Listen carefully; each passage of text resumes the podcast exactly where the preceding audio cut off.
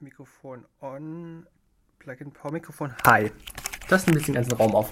Was ich auf dem Zettel stehen habe, ist eine gute Frage fürs Gespräch. Also eigentlich geht nur über Betriebssysteme, über deine Motivation, Prozessoren, Treiber, Echtzeitfähigkeit, über Kernel und Hypervisor, über Linux und POSIX, Anbindung von Fremdbibliotheken, Compilerbau und Compiler-Portierung. Wir reden über Sicherheitsmodelle wie das Bell Lapadula System, über Dokumentation und über Entwicklungswerkzeuge wie Git. Perfekt. Aber vielleicht möchtest du das Thema grob umreißen. Ähm, ja, heute geht es erstmal um, wie Marco schon gesagt hat, über Betriebssysteme, über das Betriebssystem Universe, wo ich an der Entwicklung schon seit ein paar Jahren maßgeblich beteiligt bin. Interessant, ich habe diesem Betriebssystem noch nie was gehört. Was ist denn Universe? Ähm, Universe, das ist so ein kleines Open Source Betriebssystem, das Peter und ich vor ein paar Jahren angefangen haben zu entwickeln. Ähm, zuerst als Betriebssystem für den Real Mode, also für den 16-Bit-Code-Modus für x86er äh, PCs. Ähm, das haben wir dann ein Jahr lang so betrieben, immer weiter Funktionen implementiert. Das hatte irgendwann mal einen grafischen Editor, konnte auf einem parallelen Port drucken, Programme ausführen, eigentlich so ein ganz nettes kleines DOS-ähnliches Programm. Ähm, und dann haben wir irgendwann gedacht, ja, wir brauchen mehr Features, haben ein bisschen rumexperimentiert, ein bisschen expandiert, waren dann irgendwann bei Jugend mit dem Ding. Ähm, wir haben nicht so gut abgeschnitten, also wir sind nicht weitergekommen aus der ähm, Lokalrunde raus. Und dann haben wir gesagt, okay, wir fangen nur mal von vorne an, wir ziehen ein paar andere Entwickler mit ein, heuern ein paar Leute übers Internet an und da sind wir heute. Also das ist, war ungefähr vor einem Jahr und jetzt haben wir halt zusammen weiterentwickelt und immer mehr Features implementiert. x86 Real Mode, 16-Bit, wie kommt man denn auf so eine abgelegene Schiene? Ähm, es ist das Einfachste, wenn man anfängt, ein Betriebssystem zu entwickeln. Man muss sich das so vorstellen, ähm, wenn der PC bootet, startet er in einem 16-Bit-Code-Modus. Und wenn man jetzt anfängt, so ein Betriebssystem zu entwickeln, dann fängt man direkt am Anfang an. Das heißt, wir, wir schnappen uns. Nachher noch von UEFI und BIOS, damit der oh, 16-Bit ja. noch standhält. Alles klar. Ähm, wir haben halt angefangen, so einfache Disketten-Images zu schreiben. Man fängt natürlich mit den Anfängen der Technik an, irgendwie mit dem, was am einfachsten und am schnellsten zu implementieren ist. Und bei den Disketten ist halt der Vorteil, das kannst du beliebig oft wieder beschreiben, im Gegensatz zu den CDs. Und man muss keinen komplizierten Controller implementieren, damit es sich ähm, irgendwie für USB nutzen lässt oder so. Und wir hatten am Anfang auch keinen Emulator, das heißt, wir haben es immer auf physischer Hardware getestet. Und es ging dann halt in dem Startmodus von der CPU am besten. Also ihr habt angefangen, ein Betriebssystem zu schreiben, als ihr bereits ein Betriebssystem hattet, immer mehr Features drauf gepackt habt. Festgestellt habt, ach komm, ihr habt eh genug Freizeit, dass das Ding mal von vorne nochmal richtig machen. Ja. Hab einfach angefangen, ein Betriebssystem zu schreiben. Okay, x86. Lass mal kurz über Prozessoren, über Befehlssätze reden, okay. um mal einzureißen, auf welchen Umgebungen so ein Ding laufen kann.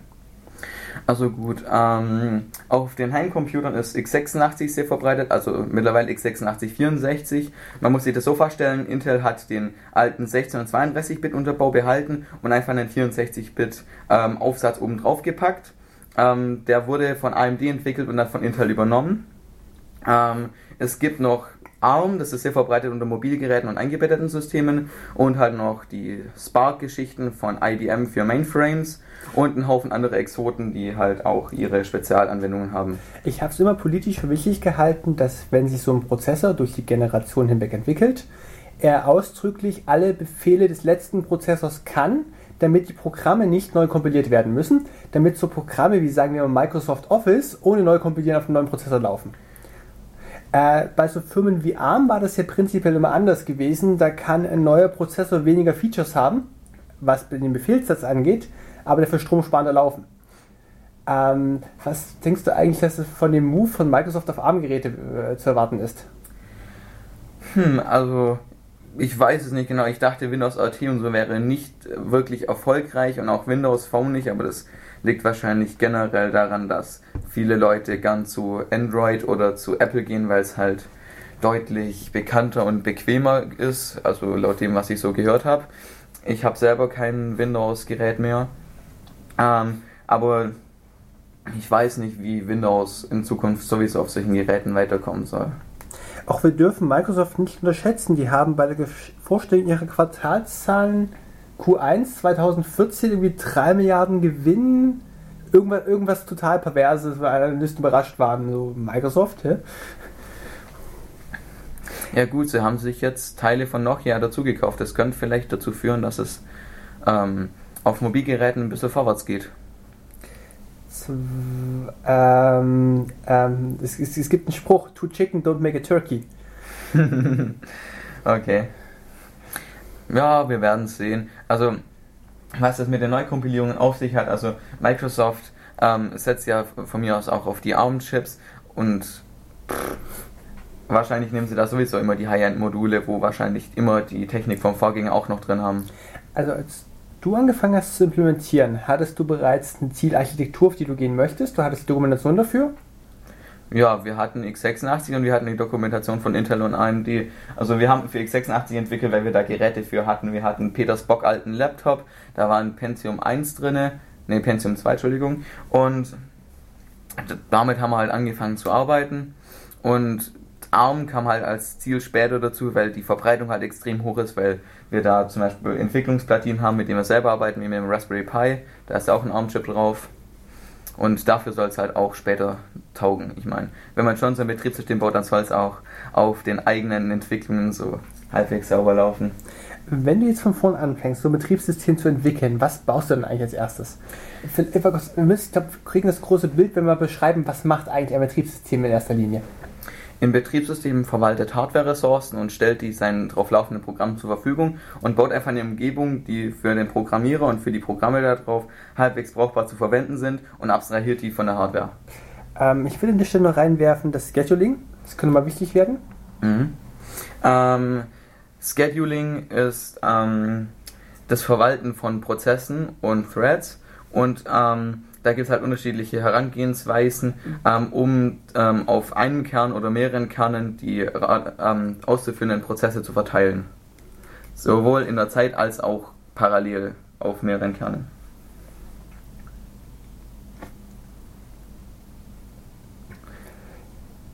Wir haben für, zum Betriebssystem zu bauen irgendwie eine Hardware, auf der wir es ausführen. Ja.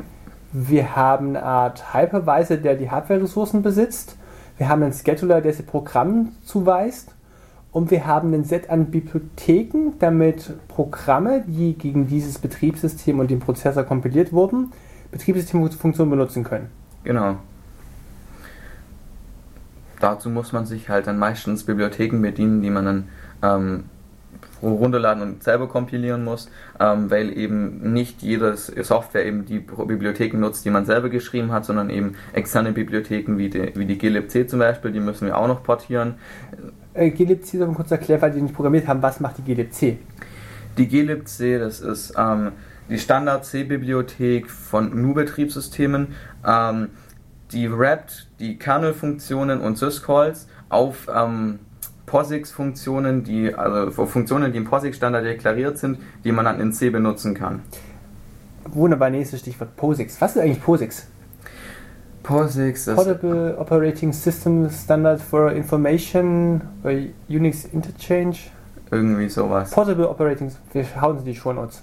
Genau. Also es gibt ein Set an Funktionen, die ein Betriebssystem liefern muss, um sie selbst POSIX-konform zu nennen. Zum Beispiel setzt POSIX voraus, du musst symbolische Links anbieten. Genau. Du musst Hardlinks innerhalb eines Dateisystems anbieten. Du musst eine Kernel-Funktion mit Namen blub anbieten, die mindestens folgende Parameter akzeptiert. Genau.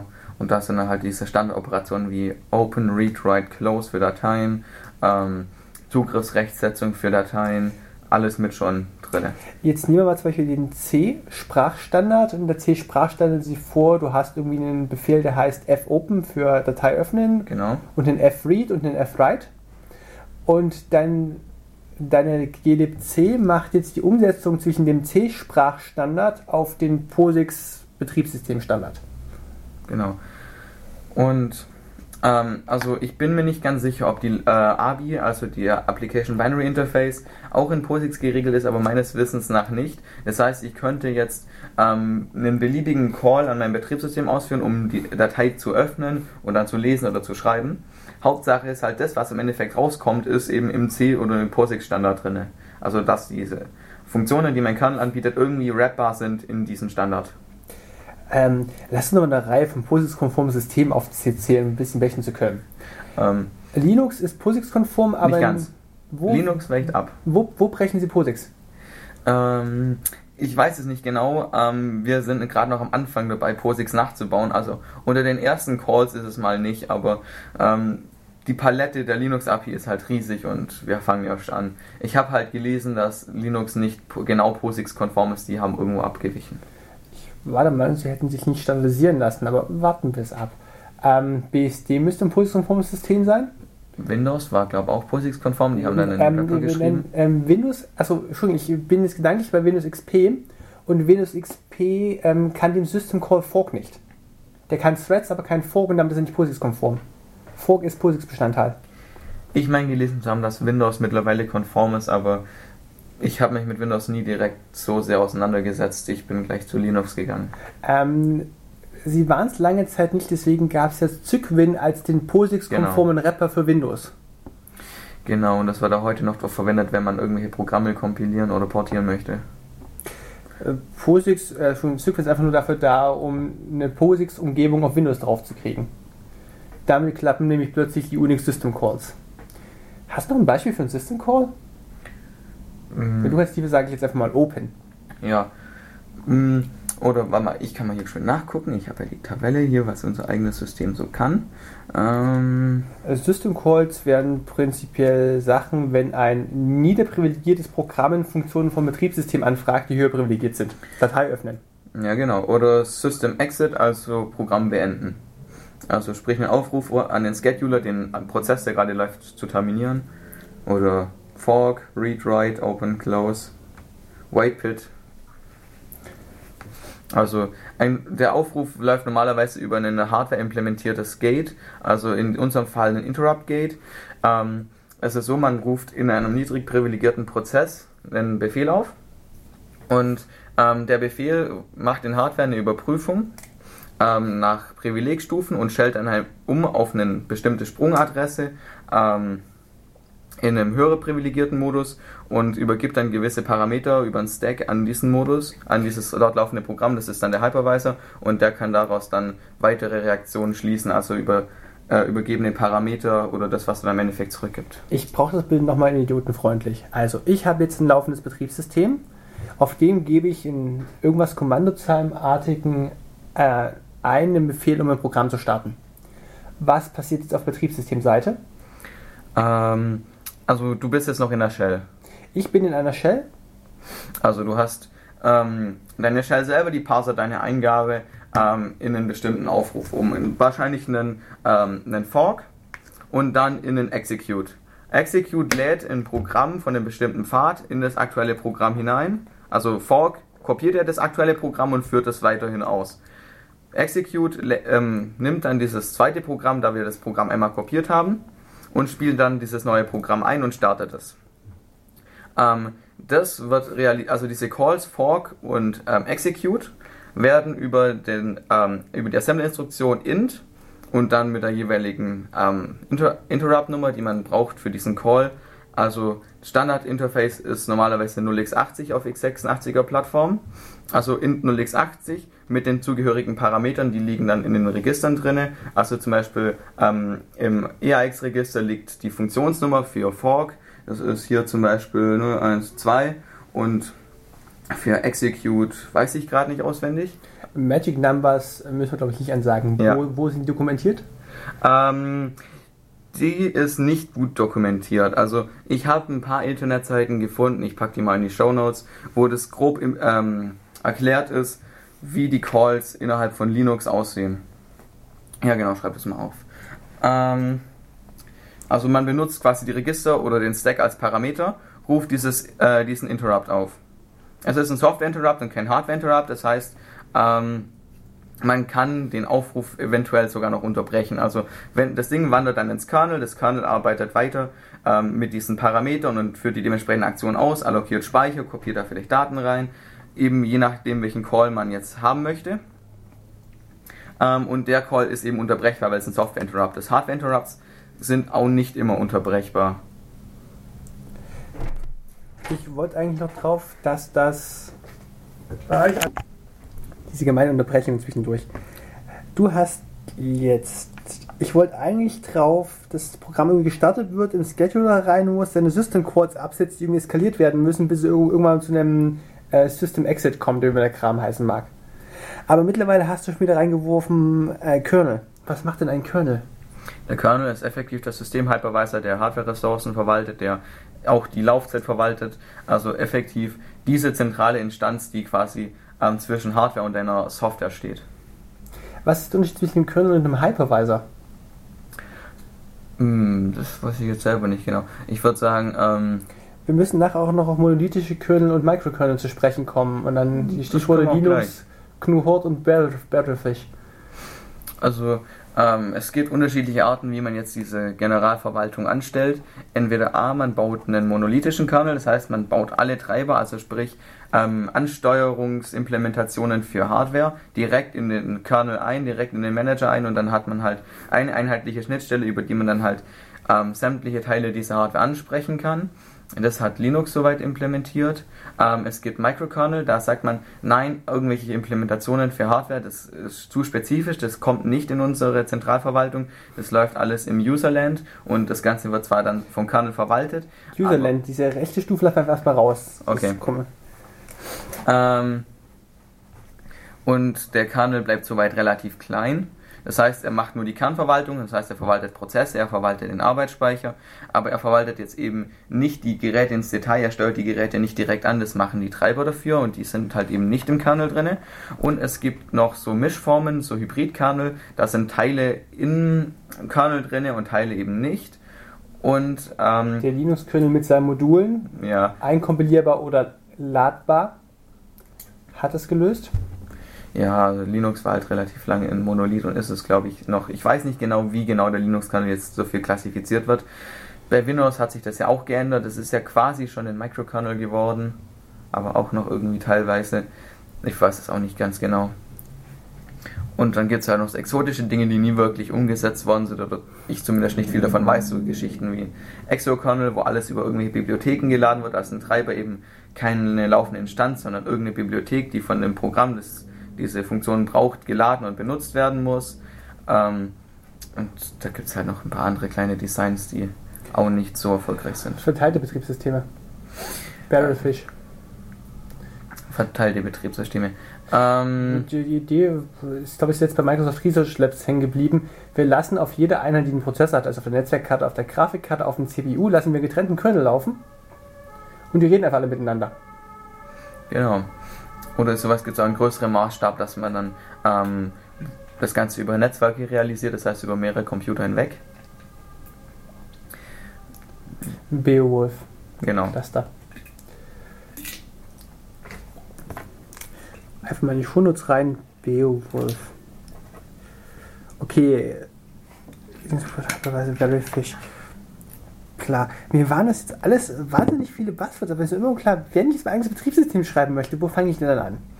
Also, wenn man es einfach machen will, ähm, gut, man hat heutzutage keine Computer mehr mit Disketten, also holt man sich einen Emulator, Kemu wahlweise, ähm, holt sich ähm, eine gewisse Dokumentation zu der Architektur, auf der man arbeiten möchte. Mal angenommen, wir möchten jetzt für x86 was schreiben. Und dann fangen wir natürlich so an, wie die CPU startet, nämlich in Real Mode, das heißt mit ähm, 16-Bit-Code, so wie es noch bis zum 80, 386, 486er war. Ich weiß nicht mehr genau, ab wann die jetzt 32-Bit eingeführt haben. Ähm, also so.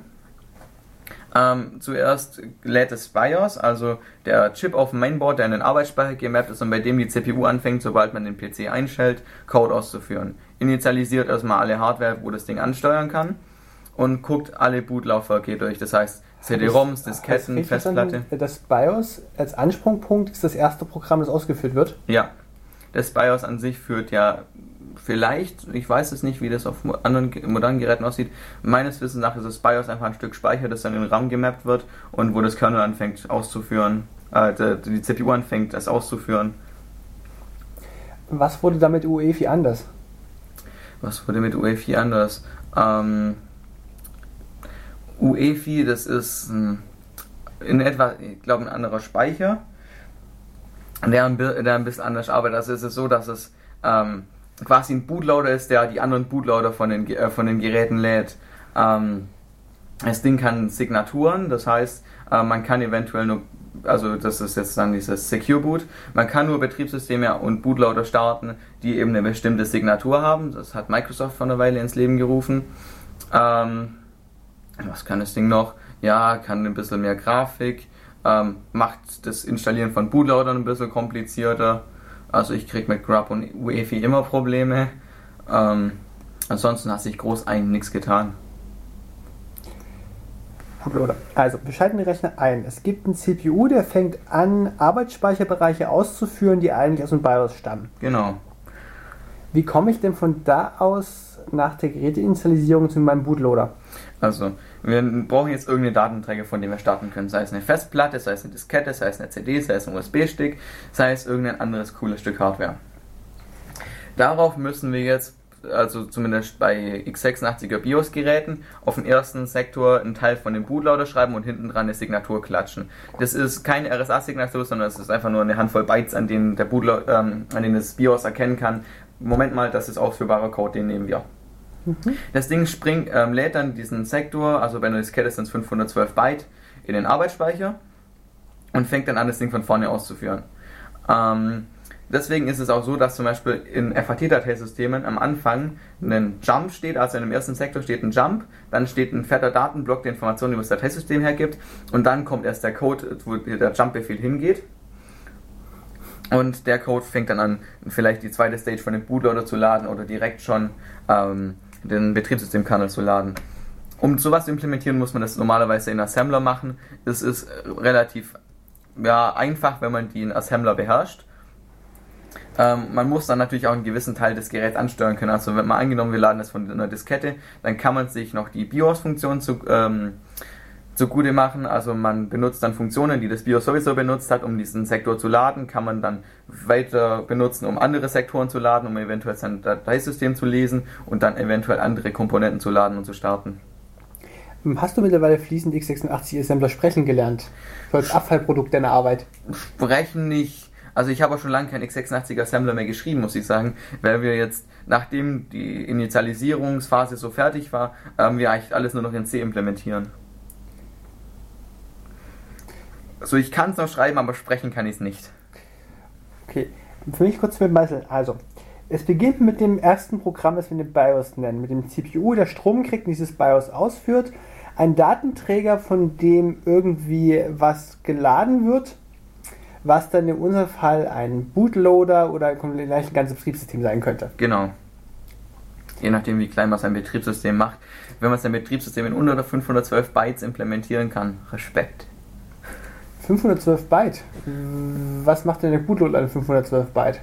Ähm, der Bootloader ähm, guckt nach einer, nach einer zweiten Stage, in der dann das Dateisystem implementiert ist. Und in der zweiten Stage ähm, die ist dann etwas größer. Ich meine, ich kann in den ersten 512 Byte eine Schleife machen, die eine Handvoll Blöcke lädt und wo ich dann ein größeres Programm in den Arbeitsspeicher klatschen kann, in dem dann halt ein Dateisystem implementiert ist, in dem ich dann ähm, vielleicht einen Parser habe für irgendeine Einstellungsdatei, äh, in der steht, was mein Kernel ist und was sind die Module dazu.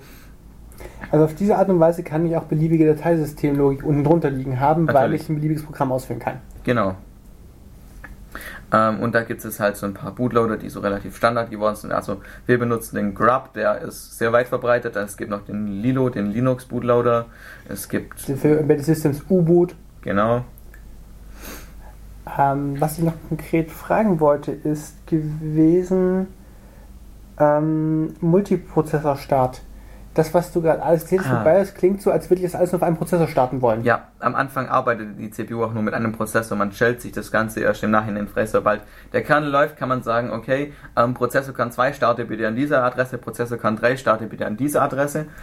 Und dann hat man eben parallel laufende Programme. Das heißt, die, das Ding startet nicht mit allen Kernen gleichzeitig auf derselben Adresse. Das sorgt für eher mehr Probleme wie Lösungen. Ja, Adressen eigentlich ein ganz guter Punkt, um jetzt mal einen tiefen Atemzug zu holen und nach zu Treibern überzugehen. Kannst du mir kurz erklären, nochmal, welche Aufgabe ein Treiber hat und wie du einen implementierst? Also gut, ähm, ein Treiber ist dafür gedacht, ein spezifisches Stück Hardware anzusprechen und ähm, Funktionen dieser Hardware in Software einfach darzustellen. Also in, wir haben Beispiel, also wir sprechen einen Drucker an. Genau. Und dieser Drucker soll ein Feature haben, also Buchstaben A bis Z ausdrucken können. Genau, dann haben wir den Treiber, der spricht dann mit dem Druck über den parallelen Port oder über den USB-Bus sein Protokoll. Das muss der User nicht selber implementieren. Der User ruft eine Funktion vom Drucker auf, wo als Argument eben ein String ist und den ich dann drucken kann. Das heißt, ich mache einen Aufruf in meinem Programm und der äh, Treiber verarbeitet es weiter, spricht ein Protokoll mit seinem Drucker und der Drucker führt es im Endeffekt aus. Es macht effektiv einfacher für ähm, die Softwareentwickler ein Programm zu schreiben und man muss ja nicht die Privilegrechte dazu geben, direkt auf die Hardware zuzugreifen. Was unterscheidet jetzt ein Treiber von einem normalen Stück Software? Das klingt gerade so, als hättest du irgendein Feature in eine externe Bibliothek ausgelagert, weil du es sowieso häufiger brauchst. Ähm, ein Treiber hat eine höhere Priorität, weil ein normales Programm nicht unbedingt direkt auf Hardware zugreifen kann. Ähm, zum Beispiel, wir bräuchten für den Drucker Zugriff auf einen parallelen Port und das muss das Betriebssystem erstmal einräumen. Jetzt hängt es natürlich davon ab, was wir für ein Betriebssystem haben, also einen Mikrokernel oder ein monolithisches Kernel. Wenn wir einen Mikrokernel haben, dann wende ich mich an den, an den Kernel und sage, okay, ähm, das hier ist jetzt ein Treiber, keine Ahnung, wie das geartet ist, das kann sich jedes Betriebssystem selber aussuchen, wie es die Treiber verwaltet. Ähm, und dieser Treiber braucht Zugriff auf diesen Port. Dann sagt das Betriebssystem, alles klar, kannst du haben und dann kann das äh, Ding schreiben. Ein normales Programm will ja nicht unbedingt immer die vollen Implementationen für, ähm, für diese Geräte da haben. Angenommen, ich möchte jetzt ein Spiel schreiben, dann müsste ich eventuell sogar die Bibliotheken für alle Grafikkarten und alle Bausteine haben, die ich dann so Aber benutze. Ich meine, als Programmierer greifst du sowieso auf externe Bibliotheken zu.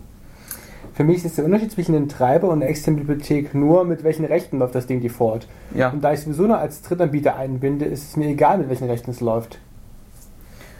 Ähm, der Unter den Unterschied macht die Treiberimplementierung selber ein bisschen. Ähm, wenn es einfach nur eine normale Bibliothek ist, dann kann ich die einfach schreiben, in User Space klatschen und fertig. Ähm, wenn es ein Treiber ist, muss es ja eine höhere Priorität haben und hat deswegen auch höhere Anforderungen an Stabilität. Zum Beispiel, wenn ich jetzt einen monolithischen Kernel habe, dann darf der Treiber keine Scheiße bauen, weil ich sonst Probleme mit meinem Kernel kriege. Und wenn mein Kernel nicht mehr läuft, dann kann ich alles vergessen.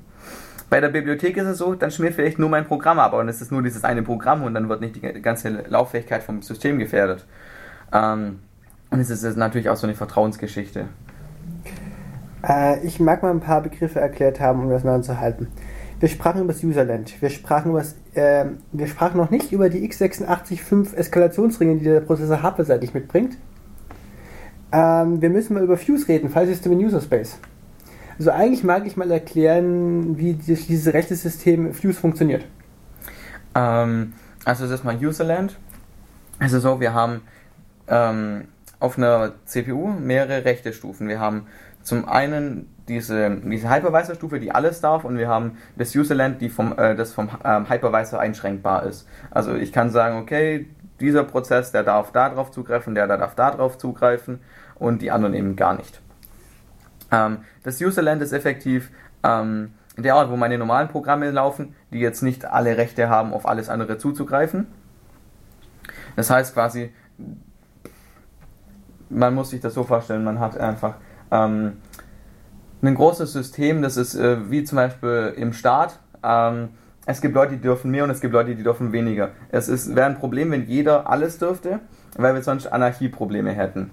Wie sieht denn die Umsetzung davon aus? Kannst du über Access Controllers speziell steuern, dieser Prozess darf Speicherbereich C bis 20 bearbeiten, sofern sie nicht dem Prozess C gehören?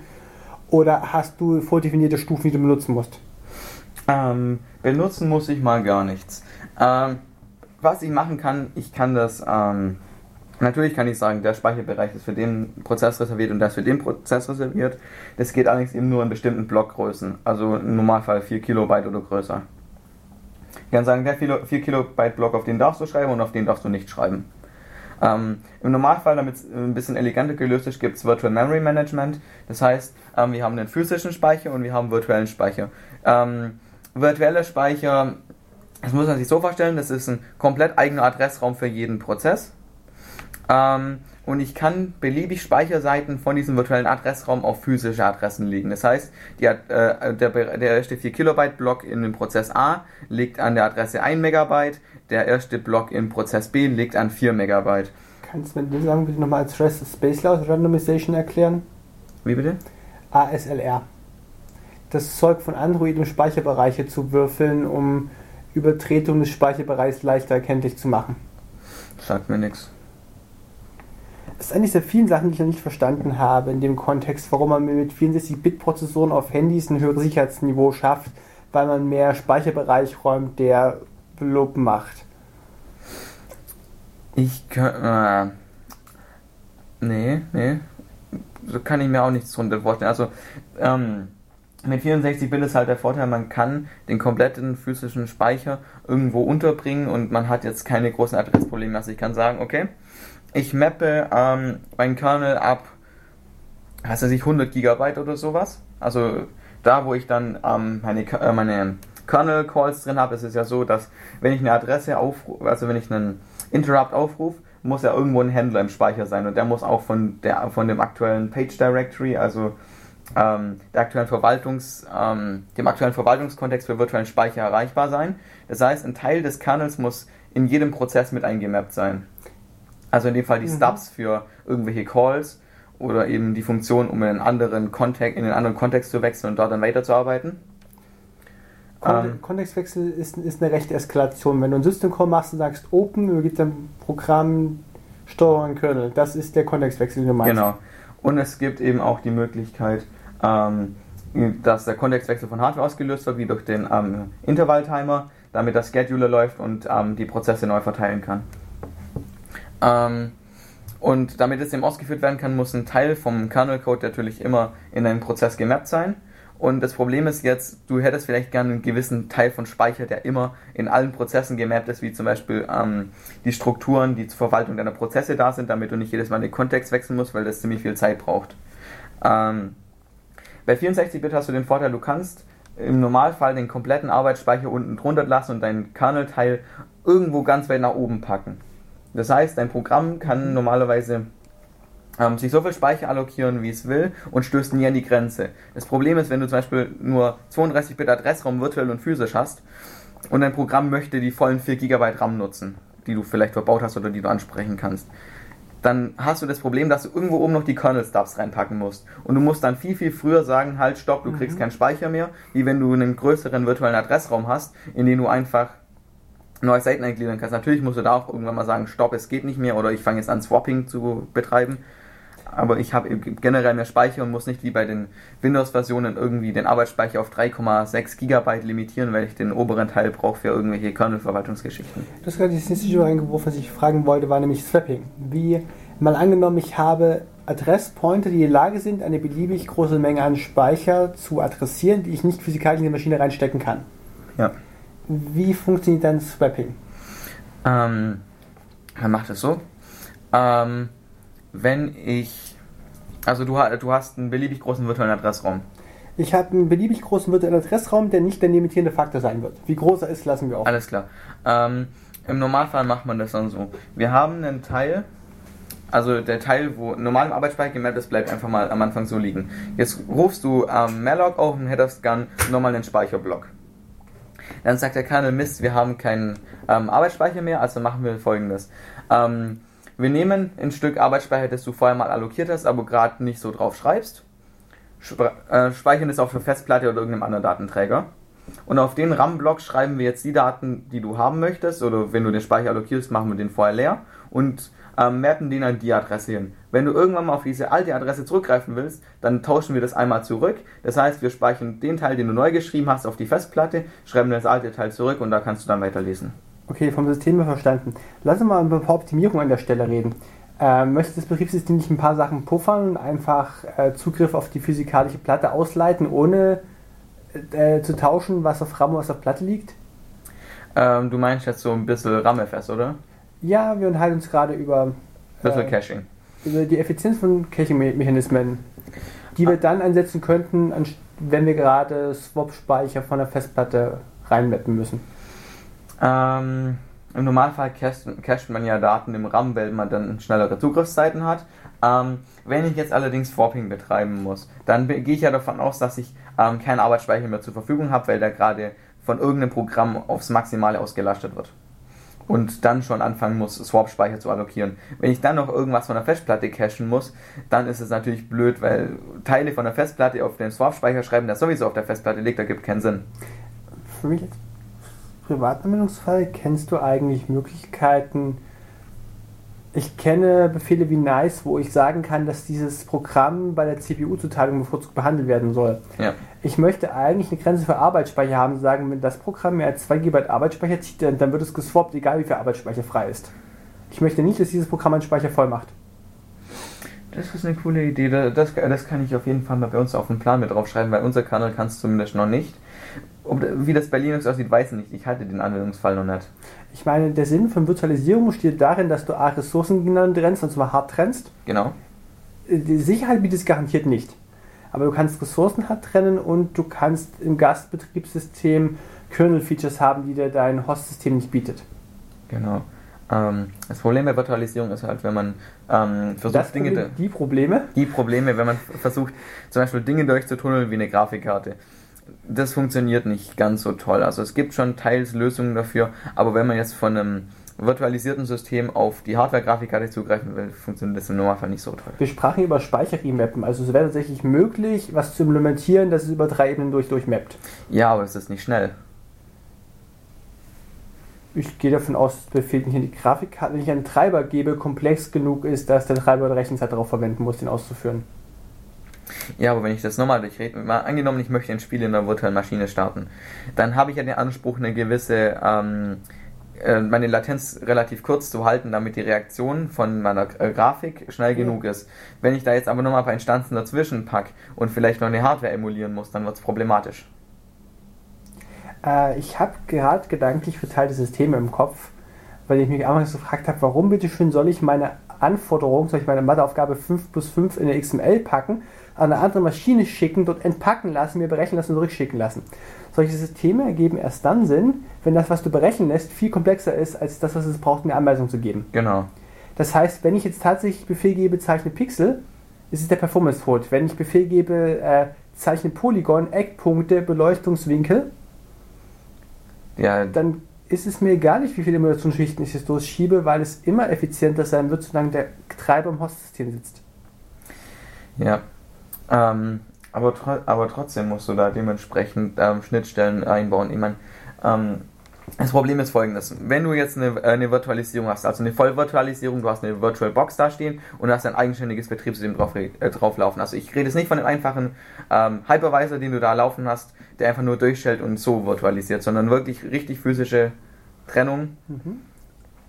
Ähm, dann hast du den Nachteil, dass du in dieser virtuellen Maschine ein Betriebssystem laufen hast. Darin musst du einen Treiber schreiben, der irgendwie ähm, über irgendein Interface auf den anderen Treiber zugreift, der auf dem Host-System läuft. Und das kann langsamer sein. Zumal du eben nochmal einen vollständigen Treiber brauchst, der dazwischen liegt. Ähm, mein kleiner Eindruck zwischendrin so zum Auflockern. Ich war in Leipzig bei den CC-Zielern und die haben mir einen, die haben einen äh, dreifach Laptop großen Klotz Hardware gedrückt und so, und so, was bitte schon ist das? Das ist für den Plotter der Treiber, den du brauchst, um PostScript auf dem Plotter auszugeben. So wie, das ist ein Treiber. Ja, ein Hardware. Das Ding nimmt halt High-Level-Befehle an und äh, steuert damit den Plotter an. und der Treiber hat irgendwie einen Hardware-Defekt, den wollten sie mal reparieren. Also jetzt Hallo ist ein Projekt, die nie zu Ende kommen. Mhm. Wenn ich jetzt einen Treiber schreibe, inwiefern, also der Treiber nutzt spezielle Features meiner Hardware, der weiß so, wie er die sinnvoll ansteuert wieso muss ich einen Treiber auf ein Betriebssystem anpassen oder passe ich nicht eher ein Betriebssystem auf einen Treiber an? Äh, man muss einen Treiber auf ein Betriebssystem anpassen, weil das Betriebssystem, wie gesagt, ja unterschiedliche Bauformen haben kann. Dementsprechend kann es sein, dass ich ihn als Kernel-Modul schreiben muss, dass er dementsprechend dort Funktionen nutzt. Ich meine, es gibt zum Beispiel teilweise Verbote, dass ich keine Floating-Point-Operation ähm, im Kernel ausführen darf, weil ähm, das Kernel aus Performancegründen die ähm, FPU-Register nicht sichert oder zurückschreibt. Ähm, die FPU sind die Floating Point Unit Register. Genau. Ähm, und man muss es eben gucken, wie man es ins System integrieren kann. Der Treiber hat ja eigentlich nur die ähm, Herausforderung, eben seine Hardware anzusprechen und man könnte beliebig natürlich Treiber irgendwie von Betriebssystem zu Betriebssystem portieren, solange man eben die formalen Grundlagen so einhält und das Ding dann sauber integriert. Was mir gerade durch den Kopf geht, ist einfach, wenn Grafikkartenhersteller viel Geld investiert, so einen Treiber zu stellen, der seine Hardware sinnvoll anspricht weil er weiß, wie viele Kerne so eine Grafikkarte hat und was die für Hardware-Features hat, dann ist der Rapper fürs Betriebssystem drumherum, ob ich den unter einem Windows zum Laufen bringe oder, oder, oder unter einem Linux, eigentlich der kleinste Teil der Treiberentwicklung. Ja. Natürlich, ähm, gut, es gibt Betriebssysteme jetzt wie Linux, da hätte man jetzt ungern so einen proprietären Treiber drin, dass sobald wir einen Kernel-Update haben, der Treiber nicht mehr funktioniert oder wir Probleme kriegen. Deswegen wünscht man sich natürlich unter so einem Betriebssystem ähm, entweder immer aktuelle Treiber oder Open-Source-Treiber, was allen viel lieber ist, weil man den halt wieder selber bauen kann oder dementsprechend an die neuen Kernel-Version anpassen kann. Ähm, aber ansonsten ist es eigentlich der kleinste Teil der Arbeit. Also ich kann es hier mal ein bisschen vergleichen. Ähm, wir versuchen noch ein ähm, Treibersystem zu integrieren, das sich Common Driver Interface nennt. Das wurde auch von einem anderen Open Source Betriebssystemprojekt ins Leben gerufen, wo man gesagt hat, okay, wir brauchen irgendwie ein Standard Interface, wie man Treiber bauen kann, damit sich der Austausch von Treiber irgendwie einfacher gestalten lässt, weil es ist doch ein bisschen Arbeit, größere Treiber von Linux ähm, zu einem der Open Source Betriebssysteme, zu den kleineren Open Source Betriebssystemen zu portieren, die eigene Schnittstellen haben. Deswegen bauen wir uns alle zusammen irgendwie so eine eigene ähm, einheitliche Schnittstelle, wo da eben spezifiziert ist, okay, ähm, ein Blocktreiber hat die und die Funktion, also Read und Write und ähm, muss dementsprechend äh, strukturiert sein, damit er einfach anbindbar ist. Und es ist einfach so gehalten, dass es jede Kernel-Art rappen kann also dass man das Ding als Kernel-Modul benutzen kann, dass man es als ähm, Userland-Modul nutzen kann. Das ist eben abhängig von der Bibliothek, die man dazu linken muss und die man dann eben für jedes Betriebssystem neu schreiben kann, aber man muss den Betreiber nicht für jedes Betriebssystem neu schreiben. Ich versuche herauszufinden, welchen Umfang dieses Common Driver Interface haben soll.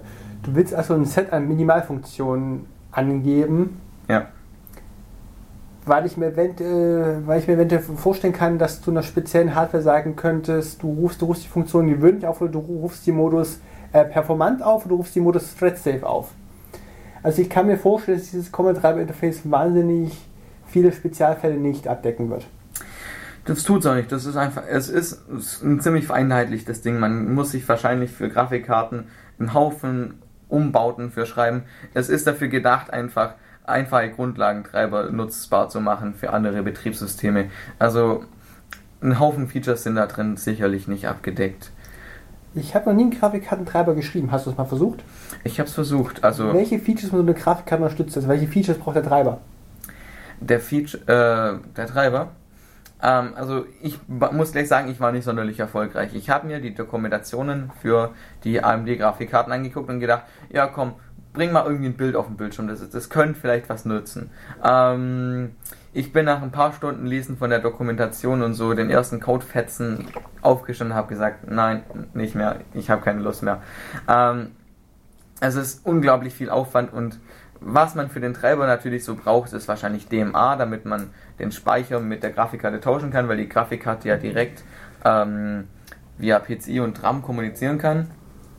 Ähm, was brauchen wir noch? Ja klar, Zugang zu den PCI-Schnittstellen. Warum braucht die Grafikkarte Arbeitsspeicher? Die Grafikkarte hat einen internen Speicher, der viel schneller ist als der PC-interne Arbeitsspeicher. Ähm, man muss irgendwie eine große Menge von Daten, wie zum Beispiel Texturen für ähm, eine 3D-Szene, in die Grafikkarte bringen. Ähm, man kann der CPU jetzt nicht noch sagen, okay, du lädst es jetzt in den RAM und vom RAM aus schmeißt du es jetzt bitteschön ähm, immer durch, seriell durch den Port, dann braucht man ewig weil der Port vielleicht nur ähm, eine Breite von 64 Bit oder ein bisschen mehr haben kann und dann wird es einfach problematisch. Wenn man jetzt einfach sagt, okay, klatscht die Textur so in den Arbeitsspeicher und die GPU holt sich das dann selber, dann ist es deutlich schneller. Dann teilt man sich quasi ähm, den Aufwand zwischen GPU und CPU. War nicht das der Grund, warum wir PCI Express eingeführt haben, um mehr Bandbreite zur Grafikkarte zu kriegen? Das und andere Peripherie natürlich? Wobei es auch hier jetzt abhängt, ähm, von was für Grafikkarten wir reden. Normale Computergrafikkarten hängen per PCI Express dran. Es gibt noch die äh, eingebetteten Grafika Grafikkarten und Grafiksystemen, die arbeiten relativ sicher mit DMA. Ähm, kommt jetzt wie gesagt auf die Grafikkarte drauf an. Äh, ich verstehe noch, versuche zu verstehen, warum eine Grafikkarte zwei Schnittstellen haben möchte, das DMA und das PCI Express. Weil es beides hochperformante Schnittstellen sind. Man hat nicht immer unbedingt PCI Express auf einem ähm, SOC-System wirst du kein PC Express drin haben. Also in den meisten Fällen zumindest nicht. Da läuft die Geschichte dann per DMA oder über einen anderen Bus. Normale Grafikkarten laufen über PC Express, das stimmt schon. Also die, die jetzt im Computer drin sind. Ich muss jetzt auch nicht groß was für DMA für dieses AMD-Ding bauen. Also im Normalfall, wenn man ein Betriebssystem schreiben möchte für einen x86er PC, dann benutzt man dieses, diesen VESA-Standard. Der ist von den meisten Grafikkarten abgedeckt, aber nicht schön zu implementieren. Wo hast du den Standard herbekommen? Der, den ich kenne, ist hinter Geld vernagelt. Äh, das das, da muss man nicht groß suchen, das ist öfters dokumentiert. Das ist ein BIOS, das Interface ist in BIOS implementiert und man kann sagen, äh, kann damit ähm, sämtliche Grafikkarten ansteuern. Man kann natürlich nur 2D äh, darstellen, das heißt, man hat irgendwann mal einen Puffer und je, ähm, alle 32 Bit ist ein Pixel und damit kann man dann irgendein Bild auf dem Bildschirm zaubern. Es gibt keine Ansteuerung für 2D oder 3D Beschleunigung, dafür brauchen wir wieder spezifische Treiber. Ähm, also, ja, und das wird halt über 16 ähm, Real Mode Calls äh, realisiert, deswegen muss man da immer diesen VM86 Modus nehmen. Ähm, das ist ein Emulationsmodus, ähm, wo man 16 Bit Code auf der, auf der CPU noch ausführen kann. Ähm, Im 32-Bit-Modus, das ist eine komische Sache. Ich glaube, das wollten sie auch rausschmeißen, äh, das Feature. Deswegen muss man sich den Code nehmen und irgendwie selber einen Software-Emulator schreiben für den BIOS-Code. Also es ist nicht ganz einfach, das zu benutzen, aber das ist so ein Default-Treiber, den man auch im Linux öfters findet, wenn man jetzt keinen spezifischen Grafikkartentreiber hat. Jetzt, wo wir genug Werbung für Intel gemacht haben, werfe ich einfach mal rein ARM Thumbcodes. Die 32-Bit ARM-Prozessoren unterstützen eventuell 16-Bit Befehlssätze. Und deswegen ist es möglich, dass du beim 16-Bit Codewort noch ein 16-Bit Datenwort mit dranhängen kannst. Mhm. Gut, ARM unterstützt ja auch die Möglichkeit, ähm, Java-Code direkt auszuführen. Also Java-Bytecode. Ja, aber ist es, ist es ein abgespeckter Bytecode oder ist es ein vollumfänglicher Java 8 Bytecode? Es ist natürlich abgespeckt, man kann die ganzen High-Level-Funktionen nicht unbedingt in Hardware gießen. Dafür gibt es dann wieder so Geschichten, dass sobald ich das aufrufe, das Ganze dann an eine Software-Funktion, eine Software-Routine weitergeleitet wird und die das Ganze dann handelt. Ja. Ich werfe ein Wort in den Raum Sicherheit. Also, was ich mit meinem begrenzten Wissen verstehe, ist, dass es bei der Komplexität wahnsinnig unmöglich ist, zu verhindern, dass irgendein Programm einen Weg findet, eine Eskalationskette einzuleiten und Betriebssystemfunktionen aufzurufen. Das ist unter Umständen dann schlimm, wenn man glaubt, wenn man mehrere Betriebssysteme hat, die sich eine Hardware teilen, Stichwort Virtualisierung. Mhm. Und plötzlich ein Userland-Prozess über eine irgendeine Kette in einem fremden Betriebssystem rumschreiben darf. Was hast du dir zum Thema Sicherheit Gedanken gemacht? Was wir uns überlegt haben, ist halt erstens, wir möchten, ne, wir bauen einen Mikrokernel. Das heißt, wir haben schon mal eine ähm, Sicherheitsproblemquelle ausgeschaltet, nämlich ähm, viel unübersichtlichen Code im Kernel zu haben, jetzt in Form von massenhaft großen Treibern. Das heißt, unser Kernel ist klein, der ist überschaubar, er ist lesbar. Damit haben wir schon mal einen Haufen Probleme beseitigt. Also wenn ich mir jetzt das Linux-Kernel angucke, dann habe ich da Sack viel Code, den ich unmöglich alles lesen und verstehen kann und um bestimmte Dinge zu finden, komme ich ohne Grep gar nicht mehr klar. Also ich habe mir mal versucht, Teile davon durchzulesen. Der Irgendwann mal wird man wahnsinnig. ist ein Beispiel für riesengroße Softwareprojekte, die ernsthaft ohne Dokumentation arbeiten können. Ja, wir versuchen es anders zu machen. Wir versuchen das kleine Ding, was wir haben, sauber zu dokumentieren, dass man äh, sich immer zurechtfindet und sich einfach einarbeiten kann. Es gibt vielleicht auch eine Zeit nach uns, wo das Ding irgendwann auf einer Git-Repository rumgammelt und wir keine Lust mehr haben. Vielleicht nutzt es irgendjemand was. Ich meine, wir sind ein Open Source Projekt, wir haben keine spezifische Anwendung für Industrie oder sowas. Ähm, wir machen das, weil es uns Spaß macht. Und irgendwann mal sieht es vielleicht jemand und denkt, ach, das ist ganz nützlich, das, das portiere ich mir jetzt oder das benutze ich jetzt für irgendwas, dann steht das dem frei zur Verfügung und es ist für den natürlich zehnmal einfacher, ähm, da eine Dokumentation dazu zu lesen, die äh, gut gemacht ist, wie sich jetzt durch tausende Zeilen Code zu wühlen, wo alles eventuell spärlich kommentiert ist. Also der Vorteil ist halt, wenn du weniger Zeilen und Zeug im Kernel drin hast, dann ist es übersichtlich und dann kannst du so Geschichten die ausgelöst werden durch Race Conditions oder sowas, vielleicht einfach überblicken, wie jetzt, wenn da Millionen von Funktionen rumstehen und du eventuell überhaupt keinen Überblick mehr hast. Das wollten wir damit eliminieren. Natürlich, wir haben es jetzt POSIX-konform äh, gemacht oder wollen es noch POSIX-konform machen, damit halt viele Dinge einfach zu portieren sind, weil wir auch ein gewisses Angebot an Software nutzbar machen wollen. Es ist ja klar, ähm, man will jetzt nicht unbedingt jeden dazu zwingen, alles für uns spezifisch zu bauen, sondern dass man das einfach den Code nehmen kann, das Make-Script nochmal laufen lässt, eben dann mit, anderer, mit der anderen Bibliothek. Also man, wir benutzen schon die Standardbibliotheken wie glibc, newlib ähm, und was so alles rumfliegt. Aber man eben sich jetzt nicht spezifisch irgendwelche Patches schreiben muss oder sowas, damit es auf unserem Betriebssystem läuft. Ähm, was Sicherheit anbelangt, Ähm, ja gut, wir haben das Microkernel und wir haben uns das halt gedacht, gut, wir brauchen nur einen Super-User für Dinge, die das Kernel und irgendwelche Treibergeschichten anbelangen. Oder eben, wenn man versucht, andere Benutzer ähm, anzugreifen. Das heißt, irgendwie auf deren ihren Home Directory oder irgendwelche Dinge zu schreiben, ähm, wo man jetzt nicht unbedingt Zugriffsrechte hat. Dafür brauchen wir halt diesen Super-User, der eben alles darf, aber der ist jetzt nicht wie bei ähm, den Ubuntu-Geschichten so gedacht, dass sobald ich ein Paket installieren will, ähm, Root-Rechte brauche, sondern der Root ist wirklich nur dazu da, ähm, systemweit ähm, Dinge zu ändern. Wenn ich ein Paket installieren will, sollte es auf unserem System auch so möglich sein, dass es lokal möglich ist. Ähm, ich weiß nicht, wer jetzt mal probiert hat, ähm, ein Paket ohne Root-Rechte auf einem Ubuntu zu installieren, ohne jetzt äh, megamäßig selber anzufangen zu kompilieren oder groß angefangen zu rumzudoktern. Es also ist nicht so einfach. Ich habe es gestern ausdrücklich gemacht, auf einem Debian einfach einen fremden Paketmanager reingekreuzt im Userland und ja, natürlich kompiliere ich dann automatisch durch. Es kompiliert noch. Es ist viel Arbeit und das wollen wir einfach ersparen. Wir wollen sagen, okay, du kannst dir auch Pakete lokal installieren. Ähm, du brauchst eben nur für die Dinge Root-Rechte, wo wirklich andere User betreffen ähm, oder eben ja, das Kernel oder die Treiber-Pipeline verändern. Dafür ähm, haben wir halt ähm, ein Privilegsystem.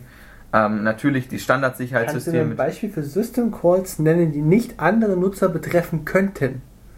Die nicht andere Nutzer betreffen könnten. Also können tun sie es alle vom Dateizugriff, ja doch jetzt die Abfrage-Calls. Also ähm, ich hätte gern den die Lese- und Schreibrechte für eine bestimmte Datei an einem bestimmten Pfad. Das betrifft ja nicht unbedingt irgendwelche Rechte, ich stelle einfach nur eine Abfrage. Was es betrifft, natürlich alles, wo ich schreiben darf. Ähm, also die meisten Syscalls sind Rechte relevant und dafür hat man dann eben so, ähm, so ein Zugriffsrechtesystem wie auf Unix-Dateisystemen, wo man sagen kann, ähm, der, äh, der Eigentümer darf so und so auf die Datei zugreifen, die Gruppe des Eigentümers oder die anderen Gruppen und eben der ganze andere Rest. Du hast dir die anderen konkurrierenden Modelle angesehen, wie ähm, ACLs oder Capabilities oder das Bell Lapadula Modell, um was ganz Heftiges drauf zu werfen? Ja, also ich habe mir natürlich was die Capabilities angeguckt, aber ähm, die Realisierung fand ich jetzt nicht so sonderlich toll, wie ich das dann bauen müsste. Ähm, deswegen haben wir gesagt, okay, so wie es ist, ist es in Ordnung. Ähm, Bella Padula, willst du das vielleicht mal erklären? Bella Padula ist ein System. Wir haben Objekte, auf die zugegriffen wird. Die haben einen mindestens Zugriffslevel, den man braucht, um sie zu lesen. Wir haben Subjekte, die darauf zugreifen wollen. Die haben einen Zugriffslevel, den sie maximal hochstellen können. Den nennen wir Clearance Level. Das heißt, wenn ich ein Subjekt habe mit Clearance Level 5 und ein Objekt mit Clearance Level 3, darf es lesen. Solange bis der Zugriffslevel des Objektes höher ist als der Clearance-Level des Subjektes. Mhm. Und damit kann ich anhand dieser Level für Subjekte und Objekte gewisse Rechte vergeben. Ich kann sagen, Subjekt darf immer appenden auf einer Datei höheren Levels, aber es darf sie nicht lesen. Okay. Und so ist es auch, der war die Chaos Radio Express Folge zum Thema Geheimdienste ganz putzig, wie man immer mehr Informationen immer geheimer kriegen kann. Und ja, jeder darf äh, appenden auf einem höheren Level, aber keiner darf mehr lesen. Ja, das ist ein Problem.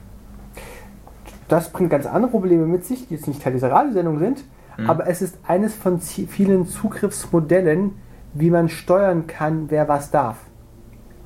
Und in meinem speziellen Fall, um kurz wichtig zu machen, warum es wichtig ist, ich wollte letztens einen Ping absetzen. Äh, ich habe verschiedene Linux-Systeme. Das eine ist auf meinem Debian zu Hause, ist der Ping mit einem Sticky-Bit gesetzt. Das heißt, wenn ich Ping ausrufe, brauche ich ein RAW Socket. RAW Socket ist ausdrücklich einem, einem Super-User vorbehalten.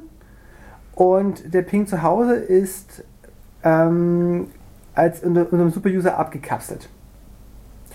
Auf meinem Handy ist der Ping kein Ping, sondern der Ping ist ein Link auf Bin Busybox, was eine Sammlung von Linux Core Utils ist. Den kann ich nicht einfach mal wegrappen, also entweder was ich brauche ist für meinen Nutzer die Capability, rohe Sockets aufzumachen, oder ich muss systemweit allen Nutzern freigeben, rohe Sockets aufzumachen, oder ich finde einen anderen Rapper dafür, der das Ding wegkapselt. Genau. Mm. natürlich kannst du, je nachdem, was das für eine Maschine ist, wenn es jetzt bloß ein Handy ist, dann kannst du eigentlich jedem Benutzer die Rechte geben, ähm, weil wahrscheinlich du der Einzige bist, der auf dem Ding rumschreibt. Das Ding hat einen SSH-Server laufen. Oh. Ja, gut, dann würde ich das jetzt vielleicht nicht unbedingt machen. Also ja, es ist ein Handy, aber das lässt den Anwendungsfall nicht so deutlich darstellen, was es eigentlich ist. Das ist auch wieder wahr. Ähm, ja gut, das hängt jetzt davon ab. Man muss es natürlich irgendwie frei konfigurierbar halten, je nach Anwendung halt. Es gibt bestimmt Single-User-Systeme, wo, wo es mir eigentlich relativ egal ist, ähm, was ich jetzt davon nicht. Ich habe sowieso nur einen Benutzer, dann darf der von mir aus auch alles machen oder braucht eben, wenn du jetzt als Server-Ding haben möchtest, dann eben eingeschränkt. Ähm, aber generell, also wir haben uns so, das so gedacht, ähm, den Teil, den kannst du mit einer äh, mit der Treiber-Pipeline konfigurieren. Ich meine, das ist jetzt netzwerkspezifisch. Also es, äh, es gibt zwei Geräte, bei denen ich davon ausgehe, dass, ähm, äh, dass sie nur einen Nutzermodus machen. Das eine sind Mikrocontroller, die irgendwelche Motorsteuerung machen. Genau. Und das andere sind Apple iPads. ja. Der Vorteil an Single-User ist halt, man kann davon ausgehen, der, es gibt nur einen Benutzer und der streitet sich nicht mit einem anderen Benutzer um irgendwelche Schreib- oder Leserechte. Ähm, ich mag eigentlich nach der Pause mal auf die Begriffe eingehen. Echtzeit, Compiler, Compilerbau, Compilerportierung Mhm. und Dateisysteme in epischer Breite austreten. Alles klar. Bis nachher. Bis nachher.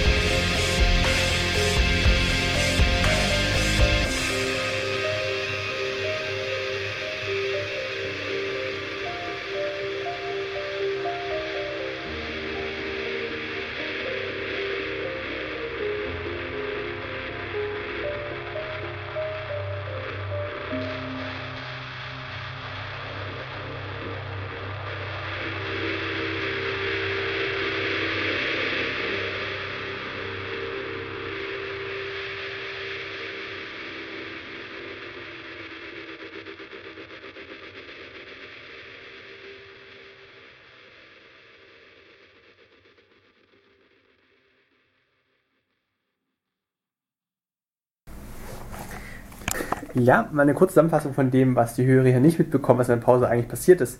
Also ich habe mir die Eskalationslevel und die Speicherkontextwechsel für die Interrupt Service Routine erklären lassen, um zu verstehen, warum man den Kram eigentlich so komisch baut mit virtuellen Speicher. Ich schaue mir diesen Zeller an und denke so, warum? Wir sprachen über die Raspberry Grafikkartenanbindung über DMA und ohne Bus. Wir haben uns ein Paket Dependencies von Firefox angeschaut, bis wir mal vom Firefox bis zur glibc runterkommen. Ich habe mal ein buntes Bildchen gemacht, das können wir glaube ich verlinken. Und wir sprachen über die AMD und ARM CPU GPU Anbindung auf dem gleichen Silizium Wafer. Genau. Und als Liste gekommen sind die Zielsetzungen UDRCP, der Paketmanager, Dateisysteme, Compiler und der GCC-Port, Echtzeit-Audiotreiber, Fuse und Linux from Scratch.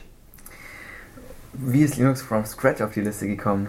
Weil ich wissen wollte, was du Linux from Scratch doof fandest, dass du ein eigenes Betriebssystem geschrieben hast. Es war mir zu umständlich. Nein, okay. Äh, fangen wir mal von vorne an. Motivation. Äh, warum hast du kein Linux from Scratch genommen? Warum habe ich. Mh, mm, also, wo ich das angefangen habe, das war 8. Klasse, 7. Klasse, keine Ahnung. Wie kommt man drauf, ein Betriebssystem zu schreiben? Ähm, oh, das ist eine lustige Sache. Also, ähm, Peter hatte ja diesen uralten Laptop und da war Windows XP drauf. Das Ding hatte irgendeine schäpse Zahl an RAM, jedenfalls 5 Megabyte zu wenig, damit man den Adobe Reader drauf betreiben konnte, also sehr, sehr schwach. Und Peter hat sich halt saumäßig drüber aufgeregt. Da sind noch Tools drin, die sie bei DOS 6.2.2 rausgeschmissen haben, weil sie scheiße sind und war vom Brett das Ding so viel Speicher und sowas. Ähm, wir haben gesagt, ja komm, das kann man doch irgendwie besser machen.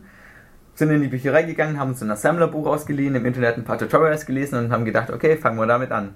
Programmiererfahrung vorher. Peter konnte Visual Basic und Blitz Basic und ich konnte Bash-Skripte schreiben optimale Voraussetzungen. Also haben wir angefangen, Assembler zu lernen, wie funktioniert die CPU und dann hast du als Lernprojekt quasi aufbauend drauf angefangen, ein Betriebssystem zu schreiben. Liebe Eltern am Radio, wenn ihr euch denkt, dass eure Kinder im Sportverein richtig aufgehoben sind, denkt nochmal drüber nach.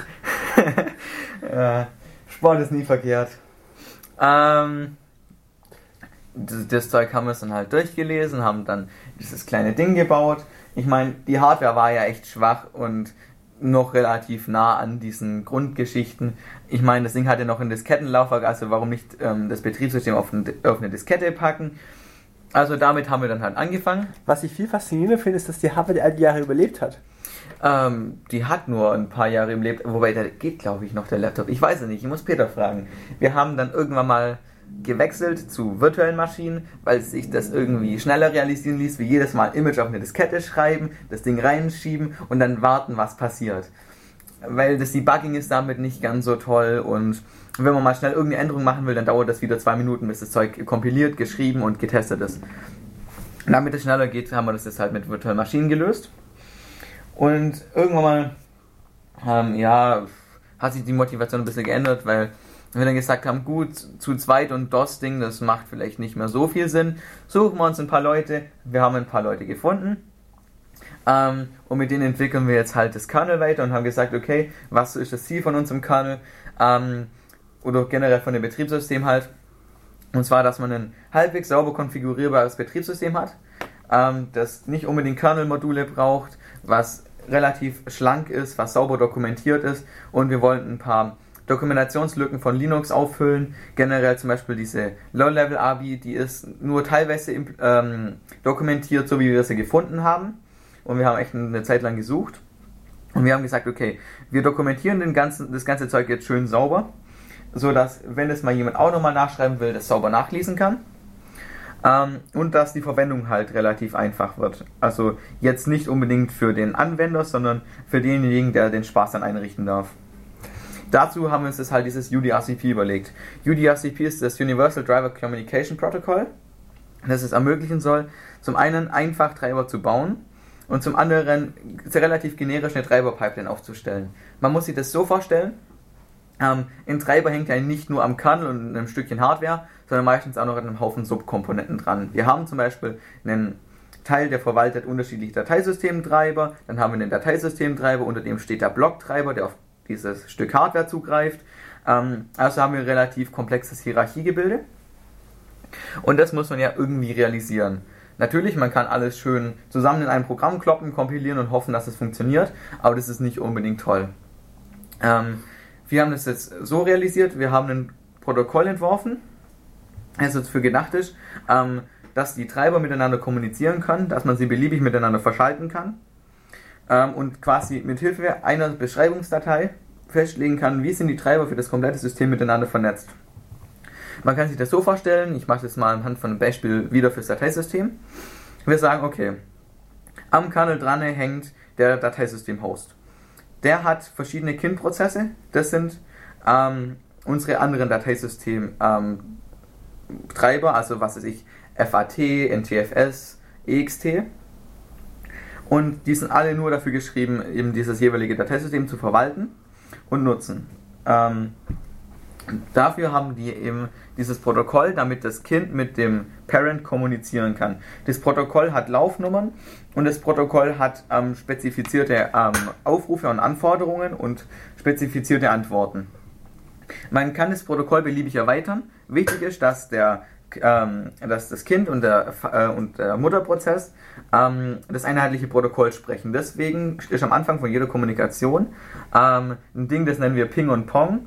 Ähm, Ping ist von einem Kommunikationspartner, der schickt seine aktuelle Protokollversion als String und Pong ist die Antwort mit der Protokollversion des ähm, anderen Kommunikationspartners und wenn es jetzt übereinstimmt, können die beiden sauber miteinander kommunizieren. Wenn nicht, muss man sich halt einigen auf ein älteres Protokoll ähm, oder man verweigert komplett den Dienst. Ähm, um das zu vermeiden, ist es ratsam, ein gewisses Standardprotokoll mit zu implementieren, dieses, ähm, diese Urversion, die wir jetzt mal angefangen haben zu spezifizieren. Und die legt eben für bestimmte Treiber bestimmte Funktion, äh, Funktionen und ähm, Antworten fest. Ähm, und das Protokoll ähm, sieht noch vor, dass man eben diese Geschichte jetzt nicht nur so als Baum aufbauen kann, sondern auch sich von anderen Teilzweigen ähm, sich Dinge reinziehen kann. Also man muss sich das so vorstellen, wir haben jetzt eine feste Hierarchie von oben nach unten. Wir haben oben einen Mutterprozess, der hat viele Kindprozesse und das zweigt sich immer weiter auf. Wir müssen aber vielleicht mal eine Brücke schlagen zu so einem anderen Zweig.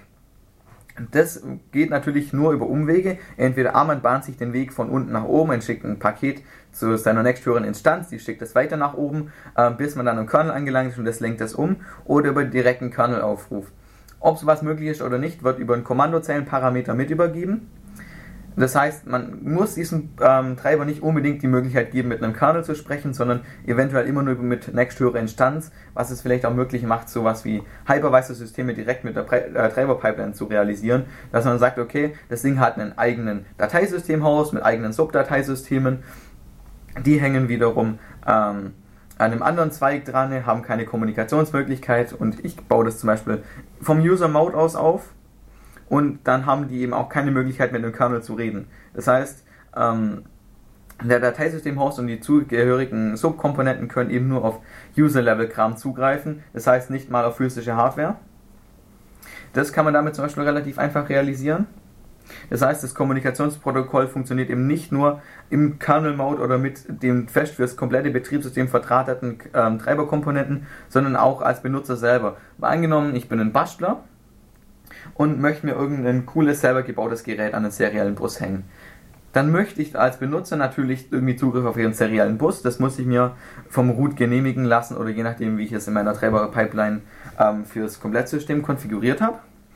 Ähm, und greife darauf zu. Jetzt möchte ich allerdings ohne Root-Rechte auch irgendwie damit was anfangen können. Also wenn ich jetzt schon Schreibrechte auf den Bus habe. Ich will mir jetzt auch nicht unbedingt das komplette ähm, Ding, was ich da hinten dran habe, als Treiber selber schreiben. Also mache ich folgendes. Ich baue eine Treiber-Pipeline auf. Zum einen mit dem COM-Treiber, also für den, äh, für den seriellen Bus. Und hänge da hinten dran, ähm, je nachdem, andere Treiberkomponenten. Mal genommen, an dem seriellen Ding hängt ein Shift-Register oder irgendein Stück Speicher. Ähm, also setze ich da hinten dran vielleicht ein minimales, kleines, selber geschriebenes Programm, das irgendwie implementiert, wie das da dran verdrahtet ist. Und hinten dran hänge ich einfach nur einen Blocktreiber oder einen ähm, Dateisystemtreiber und mounte das fertig. Dann habe ich ein Stück Speicher, das über einen seriellen Port ähm, dranhängt, ähm, direkt in mein Dateisystem reingemountet, ohne groß Aufwand betreiben zu müssen. Das Einzige, was man halt schreiben muss, ist irgendwie die Verdrahtung und das Ganze kann man dann halt mit dieser Pipeline sauber darstellen. Das war jetzt, glaube ich, ein bisschen viel. Wenn du noch einen Treiber zwischen reinhängst, der IP-Protokoll spricht, kannst du gleich alles Genau. Cloud machen. So, so war das übrigens auch gedacht, dass man mit Hilfe von dem Protokoll direkt Hardware-Zugriff tunneln kann. Natürlich mit dazugehörigen Sicherheitskomponenten, ansonsten wäre das relativ sinnlos. Ähm, und man kann damit ähm, Betriebssysteme sauber vernetzen. Man kann, äh, also, man kann dieses Protokoll natürlich auch auf einem anderen ähm, Betriebssystem implementieren und nutzen. Ähm, und damit kann man dann noch mehr Computer miteinander verdrahten und so. Es ist eben universal, dafür ist es ja gedacht.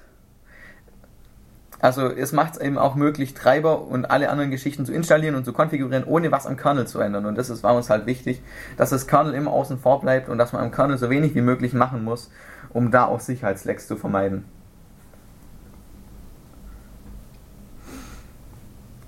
Weißt du, dass- weißt du, dass mir manchmal das Gefühl wächst, dass ich in meiner Kindheit irgendwas falsch gemacht habe? Wieso das? Ich weiß nicht. Ich bin aufgestanden, bin schwimmen gewesen, habe es geschafft, Mittagessen zu schaffen und die Sendung aufzunehmen. Es ist 16 Uhr und ich habe heute noch nichts verbracht. Andere Leute schaffen in ihrer Freizeit ein bisschen mehr. Well, ich habe das Thema wechselt auf irgendwas, was ich wieder verstehe. Ich werfe zusammen Linux from Scratch, der Paketmanager und der Compiler. Du hattest letztens versucht, ein GCC zu portieren. Oh ja, oh ja. Ähm, es ist so, wir versuchen jetzt gerade natürlich für das bisschen, was wir an System Calls schon haben, irgendwie Software zu portieren, damit man auf dem Betriebssystem auch mal endlich produktiv arbeiten kann. Dazu braucht man Ist natürlich das ein Use Case, der beim Design vorgesehen war? hm, Ist das beim Design vorgesehen gewesen? dass man es produktiv nutzen kann. War irgendwie schon, also es wäre nett, wenn man da ein bisschen Text eingeben kann, es speichern kann und dann kompilieren kann und irgendwie ein bisschen was Cooles mitmachen kann. Ich meine, dafür ist es gemacht worden, dass man irgendwas damit machen kann. Also du müsstest keinen Firefox drauf laufen lassen. Noch nicht. Also, Challenge accepted. Sag Bescheid, wenn du durchkompiliert hast. oh Gott. Ähm, wir wollen einfach mal drauf aufbauen. Und jetzt ging es darum, okay, wir möchten jetzt erstmal die glibc, beziehungsweise jetzt als Ersatz die newlib auf unserem Betriebssystem haben, und zwar lauffähig. Ähm, also wenn ich Die weiß, was die Unit kommt von welchem Anbieter? ähm, Red Hat Enterprises. Das ist eine sowas wie die glibc, nur in kleiner und aufgeräumter und einfacher zu portieren. Ähm, Ah, die ulibc. nein, newlib. Die heißt newlib. ulibc gibt es auch noch. Das ist ebenfalls so eine kleinere ähm, libc, aber ähm, wir haben uns eben für die newlib entschieden. Damit ließ sich der ähm, GCC auch irgendwie bauen. Wir haben am Anfang versucht, die glibc zu porten. Das war ein, eine reine Katastrophe. Ähm, Deswegen, also wir müssen es wahrscheinlich irgendwann noch portieren, da kommen wir nicht drum rum, weil so viele Software ist abhängig von der glibc. Ich glaube, das kann man nicht zumuten, ein Betriebssystem ohne lauffähige glibc. Und dann ging es jetzt darum, irgendwie den GCC äh, lauffähig zu kriegen. Ähm, viel Stress, weil wir irgendwie ähm, Make-Skripte ändern mussten, weil wir Dinge teils patchen mussten. Ähm, dann sind irgendwie komischen Fehler aufgetreten, wo wir nicht wussten, wo es herkommt. Und haben festgestellt, dass irgendjemand in dem Make-Script ein paar hässliche Kleinigkeiten eingetragen hat. Und ähm, also nicht von uns, sondern im Make-Script vom GCC selber. Und dann mussten wir feststellen, okay, man darf das Target und das Build Directory nicht ineinander legen, selbst wenn niemand Make Install ausführt. Also wir wollten am Anfang nur testen, lässt sich das irgendwie ähm, kompilieren ohne Probleme. An der Stelle sollten wir für Cross-Compiling erwähnen, du hast ein Bild, ein Host und ein Target. Ja, genau. Das Host-System ist das, auf dem ich arbeite. In dem Fall hier ein ähm, Arch Linux mit 64-Bit. Und mein Target ist ein i386er CPU mit Universe Betriebssystem. Der Unterschied zwischen i386 und x64 ist eben der Befehlssatz. Das ist eine ähm, 32, das andere 64-Bit ist. Unterscheiden tut sich das halt nur im Prozessormodus, in dem das ausgeführt wird.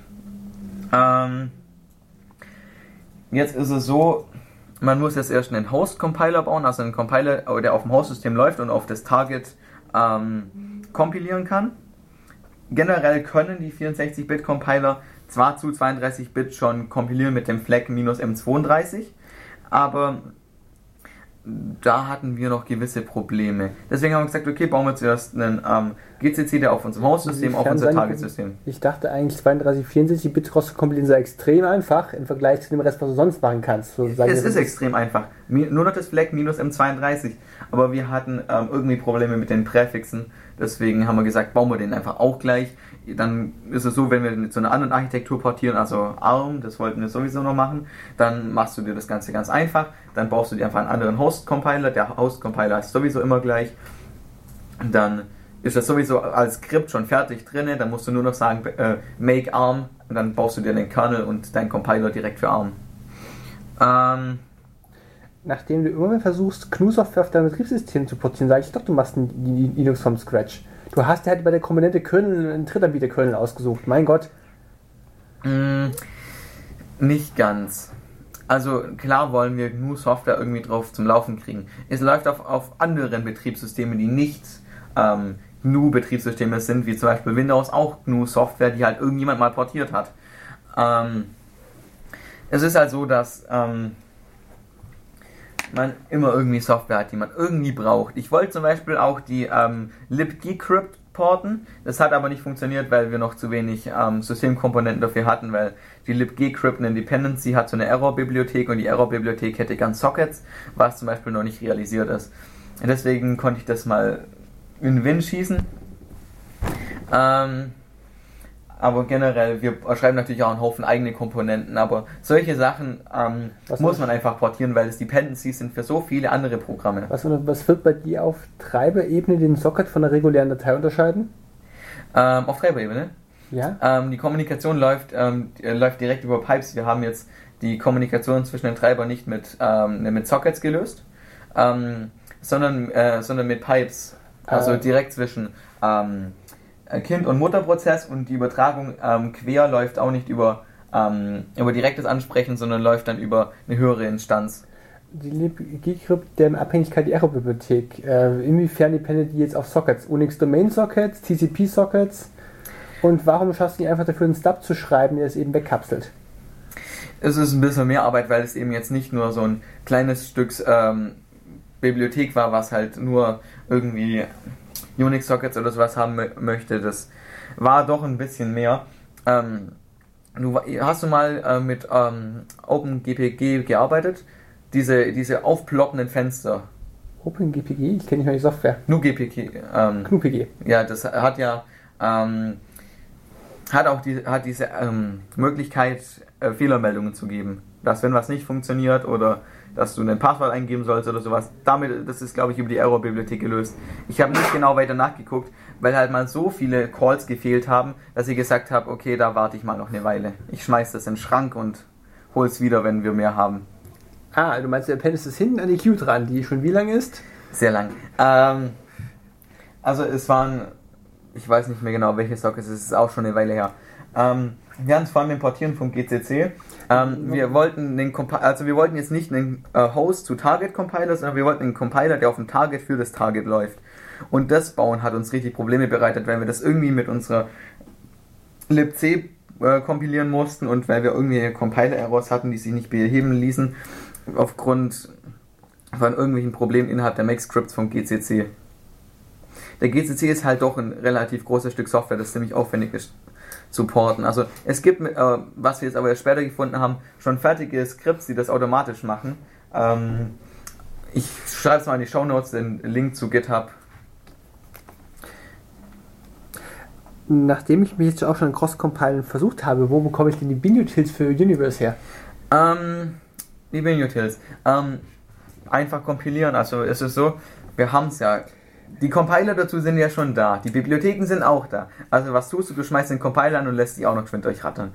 Die Skripte dazu kommen jetzt die Tage noch auf die Repo hoch. Was befindet sich in den Bin-Utils drin? Ich habe es bisher nur benutzt, aber nie analysiert. Moment, Moment. Wir müssen unterscheiden. Es gibt die Bin-Utils und die Core-Utils. Die Bin-Utils sind äh, die Tools um den GCC herum, also sprich auch noch den, ähm, den Inline-Assembler, ähm, das Ding zum Packen von Bibliotheken, einfach sprich die Tools, die zum GCC dazugehören. Ähm, Ich und dachte- die Core-Utils sind so dachte- Sachen wie Bash, nee, Bash nicht, wie SH, wie LN, Ähm, wie... ich dachte, die Binutils hängen ab vom ABI deines Zielbetriebssystems. Ne, äh, Hm. Also kommt dran, von welchem Compiler du jetzt redest. Willst du den Compiler, der auf dem Host fürs Target läuft, oder willst du einen Compiler, der, der direkt auf deinem Target läuft? Ähm, woher kommt die Beschreibung, wie das fertige Binary aussehen muss? Das Rahmengerüst. Ähm, das kannst du, das kannst du beim Kompilieren ja über Linker-Skripte steuern. Ich meine, wir haben jetzt diese Standard 11, also dieses ähm, ausführbare Format, das in Linux Standard ist, übernommen, weil es einfach zu realisieren ist und weil es relativ sinnig aufgebaut ist. Deswegen haben wir jetzt damit zum Beispiel keine Probleme, dieses Ausgabeformat, wie das Ganze im Endeffekt aussieht, ähm, zu spezifizieren. Im Normalfall macht man sowas mit Linker-Skripten und zugelinkten Bibliotheken bzw. Objekten. Dazu gibt es zum Beispiel die CRT0.o, die liegt auch in jedem Linux-Betriebssystem ähm, irgendwo im Bibliothekenordner rum. Und die ähm, CRT1 und ich weiß nicht, wie es alle heißen, die geben jeweils so Geschichten an wie Entry Point, wie irgendwelche ähm, Stubs, die dazugehören, wie zum Beispiel wann das Exit ausgeführt wird, sobald der Code returned. Das ist alles in externen Objekten ge äh, geregelt, die dazu gelinkt werden. Das sind Rahmenwerke, wie ein Binary aussehen muss, damit es auf dem Betriebssystem und dem Prozessor ausgeführt werden kann. genau. Oh, ja. Äh, weißt du, lass einfach über Paketmanager reden. Paketmanager, das ist auch ganz gut. Sind, es sind alle kaputt. Irgendwie schon. Aber eigentlich bin ich mit dem Pac-Man von Arch Linux echt glücklich geworden. Welche Anwendungsfälle benutzt ihr denn? Also, meine Anwendungsfälle sind ähm, Pakete installieren, deinstallieren. Für welche Architektur installierst du denn Pakete? Okay, ich benutze jetzt vielleicht die Standardarchitektur x86, da äh, funktioniert da anscheinend vieles sehr gut. Natürlich, wenn ich das jetzt über mehrere Architekturen hinweg machen will, wird es kritisch. Wenn du x86 und ARM Hardfloat einbinden müsstest, würdest du es wie tun? Ähm, Dokumentation suchen und es mal ausprobieren. Ich habe es noch nicht gemacht. Ja, Paketmanager habe ich mich viel damit beschäftigt und die sind alle für einen Arsch. Gehörst du zu den Gentoo-Usern, die gern einfach mal alles selber bauen? Ähm, tatsächlich ist das ein Weg, den ich für ausgewählte Software gehe, wenn ich sie haben möchte. Okay. Eine der Software, die ich aufgegeben habe, sie zu reparieren, ist Firefox. Das den kriege ich nicht durchkompiliert, das gebe ich auf. Hm. Oh, ich höre es nur von den Gentoo-Usern, dass WebKit so ewig braucht, bis es fertig ist. Auch mal die Überlegung, ähm, sollte man nicht mal einen Compiler schreiben, der GPU-Optimierung nutzen kann, also sprich OpenCL oder sowas nutzt? Das größte Fortschritt, den ich gehört habe, war jetzt bei Facebook gewesen, dass sie einen neuen C-Präprozessor gemacht genau. haben. Der Präprozessor vom Compiler stammt ja aus einer Zeit, als äh, Speicher in Massen da war und CPU knapp. Genau. Und legt deswegen viele temporäre Dateien an während eines, während eines Präprozessor-Vorgang Teilschritts vom Kompilieren. Ja gut, aber so viel Performance hat es jetzt nicht gebracht. Also ich habe das mit dem Facebook-Präprozessor auch gehört. Ja gut, der betreibt halt ein bisschen besseres Caching. Ist schon sinnvoll, das zu nutzen. Aber so viel Performance hat es jetzt nicht gebracht.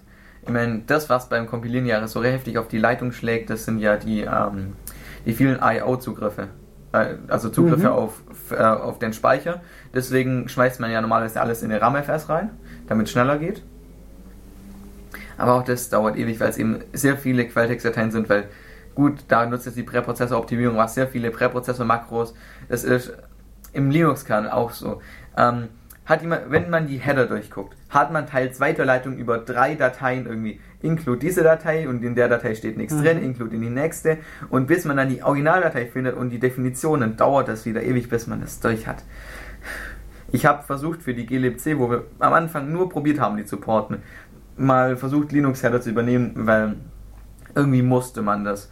Und boah, wo ich den Anfang hatte, Das Verfahren nennt man Atomarität und als ich es in der Datenbankvorlesung hatte, hat man uns gesagt, das ist eine coole Eigenschaft, weil ihr euch nicht darum kümmern müsst, dass eure Änderungen in allen Unterkomponenten übernommen werden.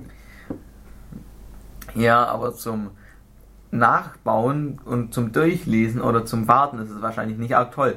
Da änderst du eine Datei und dann hast du in zehn Dateien die Fehler.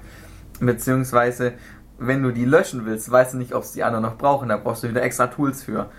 Und wenn ich jetzt nur nach einem bestimmten Begriff, also ich weiß, das ist ein Include und das Ding hier benutzt diese Funktion, und wenn ich da jetzt mit grep suche, dann kriegst du so viele Ergebnisse ausgespuckt, das ist unglaublich. Und dann musst du es noch suchen. Also zum Lesen ist es ein Kraus. Es ist ein 20 Jahre lang gewachsenes System. Das kann nicht kleiner sein. Es geht nicht um kleiner, es geht um Übersichtlichkeit. Das kriegt man auch mit gewisser Strukturierung ja irgendwie auch hin. Das ist mein Kritikpunkt am Linux-Kernel, dass man einfach nicht sauber durchblicken kann. Also man kann sich irgendwie reinarbeiten und dann mit Hilfe von ein paar Tools sich auch drin zurechtfinden. Aber so grundlegendes ähm, alles zu verstehen und dann auch dementsprechend ändern und warten zu können, das ist eine ganz, ganz andere Aufgabe. Also ich persönlich will es mir jetzt nicht so antun. Klar, ein bisschen was kann ich schon dran machen, aber. Wie, wie groß sind die Kernel-Sourcen entpackt? Ich meine, groß sind Treiber davon, aber lesbar wird es trotzdem nicht. Eben. Wolltest du zum Thema Paketmanager was ergänzen, außer dass du Pacman für. Ganz brauchbar hält? Ja, ganz brauchbar ist es nicht unbedingt. Paketmanager ist eine andere Radiosendung. Muss ich mal alles so machen. Das, das ist auf jeden Fall mal noch fällig. Gab es da noch nicht eine dazu? Ich weiß nicht. Naja, wir gucken mal durch. Wenn noch nicht, dann wird es noch eine geben. Ähm, vielleicht noch zu Universe. Ähm, wir möchten auch einen Paketmanager einführen.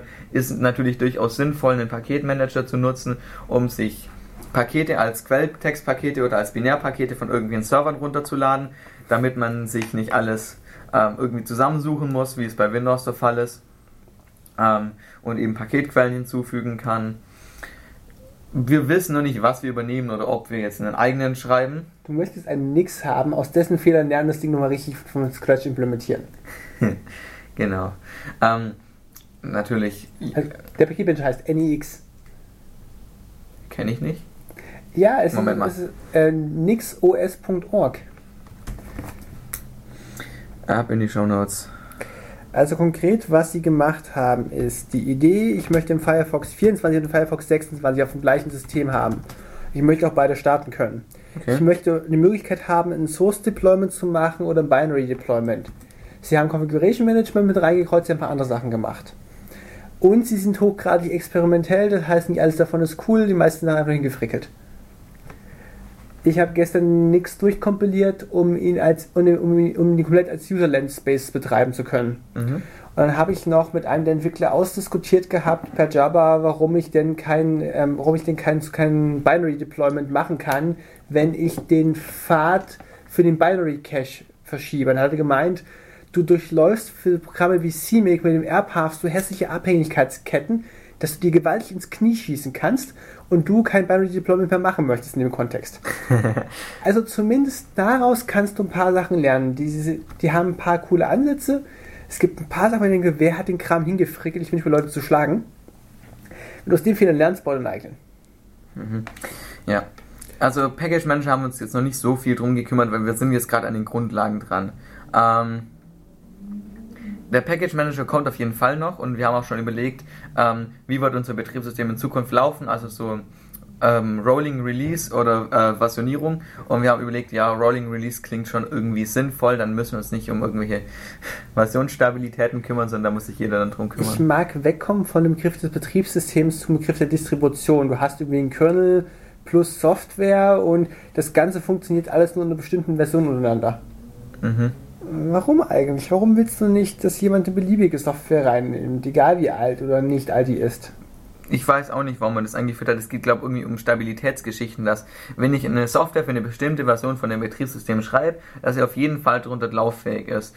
Das ist toll, wenn man sowas wie ein altes Debian haben möchte, das einfach mal bombenstabil läuft, als Server für irgendwas ich meine, wenn ich einen Rolling Release habe, habe ich immer das Problem, dass es inkompatibel sein könnte, dass ich Probleme kriegen kann. Dass ich wissen muss, wie äh, interagieren die Pakete miteinander und wo springe ich vielleicht welche Abhängigkeiten. Wenn ich eine bestimmte Bibliothek aktualisiere, kann sein, dass das Programm, äh, das ich benutze, äh, nicht mehr mit der Bibliothek funktioniert, weil sich die Schnittstelle geändert hat. Um mich an der Stelle mal über Aptitude und Debian auszukotzen. Also die Debian-Leute haben gemeint, mit dem Wechsel des Init-Systems lassen sie es ihren Paketierern frei, was sie machen. Zum Beispiel GNOME. Äh, wenn man sich fragt, was GNOME ist. GNOME ist einerseits ein Window Manager plus ein gesamtes Betriebssystem, das Leute glaubten, das cool wäre, was man haben möchte, wenn man einen Window Manager hat. Wenn man die Meinung, Window Manager braucht automatisch einen Netzwerkmanager und einen Dateimanager. Weil die noch nie GNOME benutzt haben, das ist GNOME. Mhm. Und ähm, zum Beispiel GNOME hat mehr Features, wenn man es über einen Systemd bootet, als wenn man das Init 5 System bootet. Darf das Paket, das der Debian Maintainer von GNOME schnürt, Dependencies auf äh, Init haben? Oder darf, Entschuldigung, darf es Dependencies auf Systemd haben? Die Frage ist ungeklärt, mhm. aber es könnte lustig werden. Oh ja. Gut, und deswegen halte ich so alternative Paketmanager-Ansätze zumindest mal für beobachtenswert, was die ausspucken werden. Auf jeden Fall. Ich meine, jede Distribution ist ja mittlerweile ziemlich festgefressen auf ihrem Paketmanager-System und dazu wechseln ist nicht ganz einfach. Also ich kann jetzt nicht beliebig irgendeinen anderen Paketmanager auf meinen Debian oder was auch immer aufspielen. Wie heißt der Atkins Paketmanager, der die User Repositories benutzt? Ähm, ja, Ort. Kann ich den nicht irgendwo beliebig hinkopieren?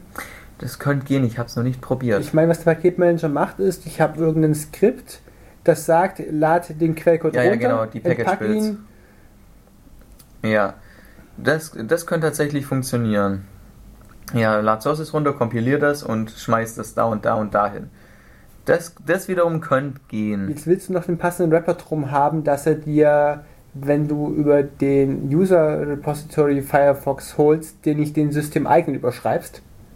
Genau. Das heißt, das Ding sinnvoll zu bauen ist nochmal kompliziert, aber durchaus wünschenswert. Ja. Wir waren noch bei Dateisystem und Fuse. Dateisystem und Fuse, okay.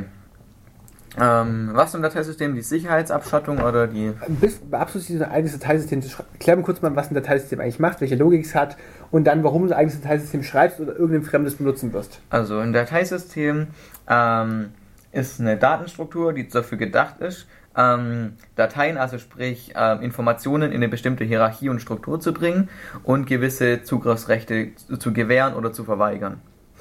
Ähm, Bekannte sind EXT, FAT oder NTFS. Ähm, ich möchte ein Dateisystem haben, damit ich nicht alle Daten irgendwo rumfliegen habe, sondern etwas sortieren kann nach einer gewissen Hierarchie. Hast du dich mal mit den Features von, äh, von ZFS beschäftigt, um zu wissen, ob du sowas haben möchtest? ZFS war? Es ist ein Dateisystem mit einem integrierten RAID-System und einer Abstraktionslogik wie gemäß LVM. Kann so Features wie Deduplication, Copy on Write, Snapshots und meine Solaris-Admins loben das Ding im Himmel, als seitdem macht Solaris richtig Spaß und die anderen Systeme kotzen alle mal ab. Ich habe es mir noch nicht angeguckt. Wir haben uns immer auf die Standarddateisysteme beschränkt, weil die äh, prinzipiell die höchste Verbreitung die haben. Standarddateisysteme, ein spannender Begriff. Nach welchem Standard sind sie denn Standard? Also nicht im Standard sind sie ein Standard. Nach der, ähm, also nach der Nutzungsverbreitung. Also es ist so, dass zum Beispiel unter den ähm, Linux oder Unix 7 Dateisystem EXT relativ verbreitet ist. Also nach der reinen Stückzahl wären wir wahrscheinlich beim FAT32. Ja, natürlich, weil FAT32 auf den ganzen ähm, nicht integrierten ähm, äh, ähm, Datenträgern verwendet wird, als auf USB-Sticks, auf externen Festplatten, wobei der NTFS auch irgendwie wiederkommt, weil es halt auf Windows läuft und Dateien zulässt, die größer sind als 4 GB. Dann gibt es ja noch ja VFAT, okay, das ist für USB-Gerät, äh, für USB-Sticks optimiert. Es ist aber e- effektiv eine, eine Abwandlung vom FAT. Das muss man auf jeden Fall, wenn man ein Betriebssystem schreibt, das irgendwie von mehreren Leuten benutzt werden soll, vielleicht implementiert sein, weil FAT ist einfach zu implementieren. Äh, es hat natürlich keine großen Sicherheitsfeatures oder viel an Rechte-Systemen. Es ist einfach ein Dateisystem, das man selbst mit einem Hexdump irgendwie lesen kann. Und es ist eben ein einfaches Dateisystem. Man merkt, es ist schon ein bisschen älter. NTFS ist das, was Microsoft eingeführt hat, um größere Dateien zuzulassen, um was, was haben sie noch reingeschmissen? Wir haben die ganzen, die ganzen unterliegenden Dateisysteme, die dazu dienen, Flash-Speicher zu verwalten, um die Schreibzugriffe möglichst breitflächig über den Datenträger zu verteilen. Genau. Die du nicht offiziell siehst. Ja. Und dann halt noch die XT-Geschichten, wo dann halt speziell mit den ähm, Zugriffsrechtssystemen von Unix ausgestattet sind. Das, zum, das, Problem hat man zum Beispiel, dass wenn man eine, äh, ein Programm auf einem FAT-Datenträger unter einem Linux ausführen will, das nicht kann, weil man das Execute-Flag nicht setzen kann. Weil FAT die Möglichkeit nicht bereitstellt, ähm, Execute-Flags für irgendwelche Dateien zu setzen. Deswegen muss man es entweder kopieren oder da gab es gleich mal eine Erweiterung, dass diese ganzen Flags in einer extra Datei gespeichert werden. Ja, das ist das ROX, äh, ROC. Ich komme nachher noch drauf. Einfach in die Shownotes schreiben, das klappt schon. Ähm, deswegen ist es, muss man prinzipiell unterscheiden, für welchen Fall man welches Dateisystem benutzt. Gut, das ZFS hat einen Haufen coole Features. Ähm, ist bestimmt lohnenswert, es zu implementieren. Für uns, wir wissen noch nicht, wer es implementiert. Also man, unser Entwicklerteam ist nicht groß und es ist wichtig, dass erstmal so der, der Kernkrempel läuft. Natürlich ultra cool, wenn du es vom Fremdbetriebssystem portieren könntest, weil auch Dateisystemlogiken zu reparieren, die irgendwie nicht vollständig synchron zu Ende geschrieben wurden. Mhm. Die Features willst du eigentlich alle haben in Form von Werkzeugen, die du nicht selber schreiben willst. Genau. Deswegen ist auch eben der Grund, warum wir so Bibliotheken portieren müssen. Dann bleibt die Sache einheitlich und wir müssen uns nicht viel zu viel Arbeit machen. Man muss sich vorstellen, wir sind, wir, wir sind gerade effektiv vier Leute, die aktiv am Kernel schreiben. Und wie man sich vorstellen kann, die Firmen, die sowas entwickeln oder die äh, Open Source Gruppen sind riesig und wir sind halt vier Leute und versuchen so ein kleines System zu bauen. Das ist natürlich ein enormer Arbeitsaufwand und deswegen können wir halt auch nicht jedes Feature selber schreiben, sondern müssen halt ähm, eher auf Portierung setzen. Wenn du die Features brauchst, ja. Eben. Natürlich, also das Ziel war ja irgendwie, irgendwann mal ein halbwegs benutzbares Betriebssystem zu haben. Und wenn ich es benutzen will, brauche ich irgendwie Tools, mit denen ich arbeiten kann. Und zum Beispiel Vim. Vim will ich jetzt nicht unbedingt selber schreiben, aber ich möchte es benutzen, weil ich irgendeine Form von Idee brauche.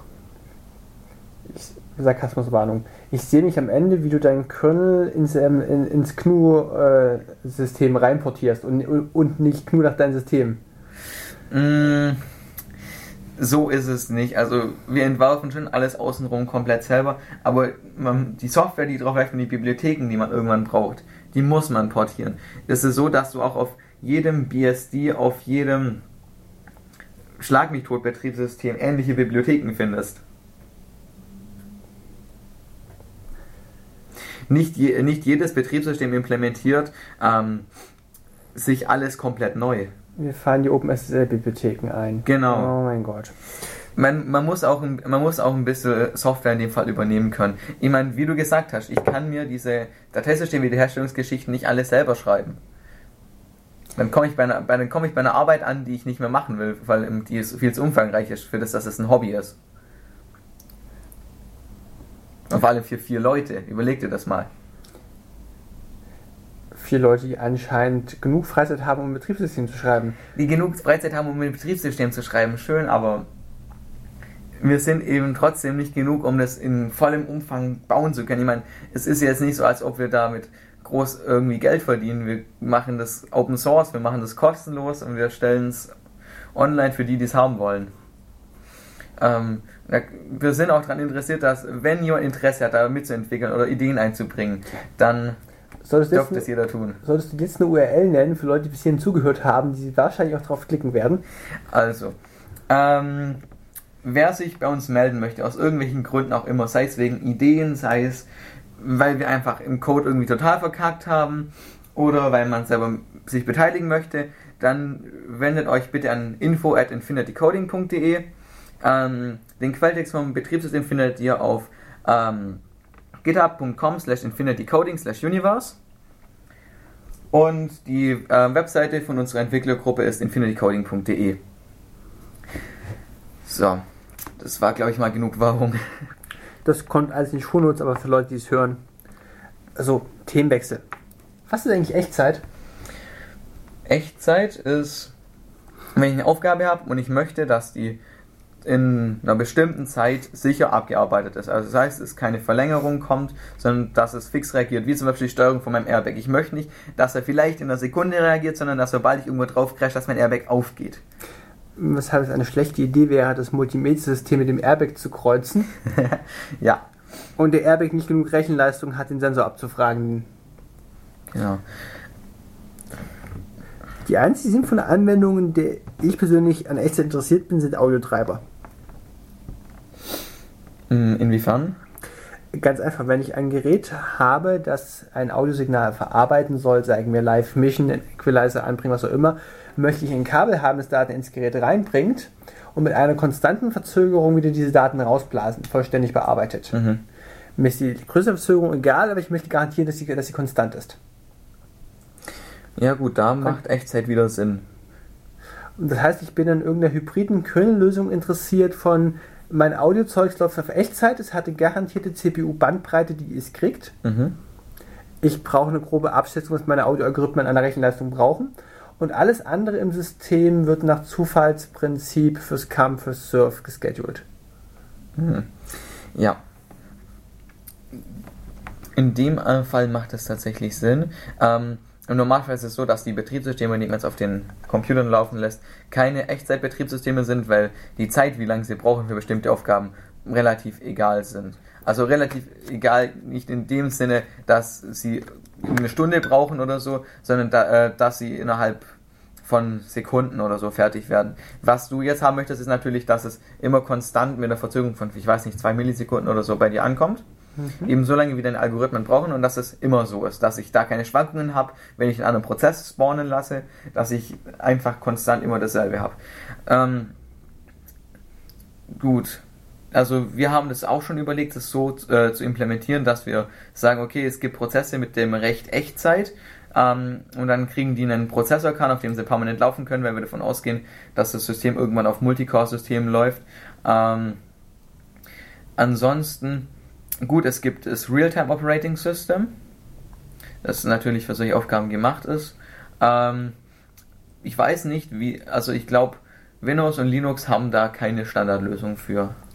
Ähm, erstaunlich viele Systeme können mittlerweile Echtzeitfunktionalitäten im hybriden Modus fahren. Äh, angefangen hat es bei Mac OS X, das war bei den DJs beliebt, weil es für Audio eben diese Echtzeitfunktion hat. Mittlerweile habe ich gehört, das Linux Multimedia Studio hat einen Kernel eingebunden, der exakt dieses Feature hat. Dann haben die eine Mod für einen Scheduler geschrieben. Okay. Was die Microsoft-Welt mit ihrem NT-Kernel macht, ich weiß es nicht. Ich weiß es auch nicht. Wie gesagt, ich kenne mich mit den Microsoft-Geschichten nicht wirklich aus. Ich bin früh zu Linux gewechselt und da eigentlich relativ glücklich geworden, bis auf die Dokumentationsgeschichten, aber. An der Stelle fällt mir gerade einen POSIX, weil wir vorhin nachgeschlagen haben, endlich mal wählen können. Äh, die meisten Linux-Derivate sind POSIX compliant, zumindest nach der englischen Wikipedia. Und Microsoft hat zwei POSIX-Abstraktionsschichten. Das eine ist Cygwin, das andere ist eine Microsoft-eigene Bibliothek irgendwie namens Min POSIX. Genau, die habe ich vorhin gemeint. Und die scheint voll POSIX-kompatibel. Gut. Ich habe noch auf dem Zettel Debug und Git, mit welchen Werkzeugen du eigentlich dein System entkäferst. Oh ja. Ähm, wir benutzen den GDB als Anbindung an Kemu. Ähm, Kemu ist die Virtualisierungssoftware. Ähm, der GDB gibt halt Möglichkeiten, solche Geschichten wie ähm, Speicher auslesen, Breakpoints setzen, ähm, Register auslesen, damit, sich, ähm, damit man einfach mit dem Code ein bisschen umgehen kann, rauslesen kann, wo treten dann die ganzen Fehler auf. Ähm, und dementsprechend kann man nach Bugs suchen. Wir haben da halt noch ein eigenes Tool, das noch ein Object Dump anlegt. Damit haben wir früher gearbeitet. Also gucken, wann das, wo das Kernel abschmiert. Wir kriegen ja vom Kernel selber, vom Exception Handling, eine Ausgabe, äh, Page Fault at Address so und so, ähm, Write at ähm, irgendwo. Das ist einfach, damit kann man auch ein bisschen debuggen, aber es ist aufwendiger, wie wenn man jetzt so ein Tool wie den GDB hat. Den GDB hast du exakt in welcher Abstraktionsschicht angebunden? Du hast ihn um QEMO herumlaufen, ja. du hast einen den, den stellt man auf. Ähm, Kemo hat, einen, ähm, hat die Möglichkeit, dass man einen Debugger anhängt und dann ist Kemo so ein Server, auf den ich dann meinen Debugger aufschalten kann. Mhm. Das heißt, du debugst nicht den Chemo-Prozess selbst, sondern der Tunnel dich durch auf dein inneres laufendes Programm. Genau. Ich habe halt eben die Möglichkeiten, die ich auf Real Hardware nicht unbedingt habe. Ähm, und zwar dass die CPU an bestimmten Stellen anhalten kann, dass ich an bestimmten Stellen die Prozessorregister auslesen kann, dass ich Instruktion für Instruktion durchgehen kann. meine, das Coolste, was ich Stimme hervorheben möchte, ist, wenn du normal ein Programm im Userland schreibst. Mhm. Machst eine Speicherübertretung, kriegst du ziemlich umgeworfen Segmentation Fault, das war's nicht. Mhm. Auf Hardware ist das nicht ganz so einfach zu finden. Ja, ich meine, das Problem ähm, Kernel debuggen ist halt, das Kernel hat extrem viele Fehlerquellen und wenn irgendwas Scheiße baut, dann sucht eventuell sogar im komplett falschen Modul nach einem, nach einem Fehler, obwohl er von einem ganz anderen ausgelöst wird. Das hatten wir mal. Ähm, wir haben gedacht, ja, das ist der Keyboard-Treiber, der die Probleme auslöst, ähm, weil wir den zu der Zeit noch im Kernel drin hatten. Ähm, und nein, es war nicht der Keyboard-Treiber, es war irgend, es war, was war es, das Memory Management. Ähm, wir hatten aber keine Ahnung, haben ewig lang den Keyboard-Treiber durchsucht, haben ewig lang in anderen Komponenten gesucht, bis wir es endlich gefunden haben. Das waren sechs Stunden Debugging für eigentlich nichts. Das war irgendein Fleck, das gefehlt hat. Ähm, ja, deswegen ist es halt auch relativ sinnvoll, da ähm, im Userland, okay, da kann man immer irgendwelche Debugging-Tools nehmen und da ist es ein bisschen einfacher wie beim Kernel. Ein Kernel auf reeller Hardware zu debuggen ist schier unmöglich. Es sei denn, man bindet das über einen seriellen Port an und dann kann man damit auch irgendwie den GDB benutzen. Das haben wir noch nicht drin, weil wir unser Betriebssystem schon seit längerem nicht mehr auf reeller Hardware getestet haben. Das kommt aber wieder. Wir haben uns das so vorgestellt, wir implementieren jetzt die Features bis zu einem bestimmten Punkt, bis UDRCP komplett läuft und bis man so ähm, ein bisschen drauf arbeiten kann. Dann kommt nochmal ein kompletter Audit durch, jeder guckt sich nochmal jedes Modul durch ergänzt die ganzen Dokumentationen, führt eventuell noch Optimierungen durch. Dann wird das Ganze getestet auf sämtliche Hardware, die wir so kriegen können, wo dazu passt. Nämlich ist es so, dass die, ähm, das Speicherlayout auf unterschiedlichen Computern anders aussieht, weil unterschiedliche Bereiche für unterschiedliche Hardware anders reserviert werden, wo ich zum Beispiel mit dem Kernel nicht allokieren darf als Page, wo mein User-Prozess draufschreiben kann, weil zum Beispiel die ROM-Area ähm, von der Grafikkarte ist oder generell, weil er vielleicht weniger Speicher hat. Einfach mal ein bisschen ausloten, wo läuft es drauf und was verursacht Fehler. Ähm, der physische Hardware sich eben immer nochmal anders verhält wie diese emulierte Hardware. Ähm, und nachdem die Testphase dann rum ist, also nachdem wir noch ausreichend die Features getestet haben, ich meine, es ist mittlerweile zum Beispiel Pflicht bei uns geworden, Unit-Tests zu bauen. Das heißt, jedes Modul vom Kernel braucht ein Modul, gegen das man es linken kann und mit dem man es zum einen entweder auf dem Host-System testen kann oder äh, in der echt, in, während man das Betriebssystem ausführt als ähm, Runtime-Test, also zum Beispiel für APIs, ähm, ist es sinnvoll, einen Test während der Laufzeit zu machen. Für Module, die relativ unabhängig stehen, wie zum Beispiel eine String-Bibliothek, sollte dann ein Test sein, den man auch auf dem Host-System ausführen kann, einfach um ein gewisses Potenzial an Fehlern abzuschöpfen. Ähm, und dann muss man natürlich selber noch ein bisschen von Hand testen, weil man kann nicht jeden ähm, Testcase irgendwie mit einem Programm abdecken. Der dümmste anzunehmende User einfach auf die Tastatur rumpatscht.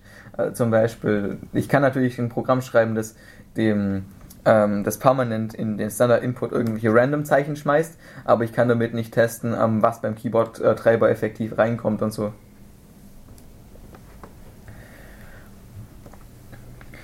Der GDB, den wir benutzen, das ist auch der Standard-Debugger ähm, für den Linux-Kernel.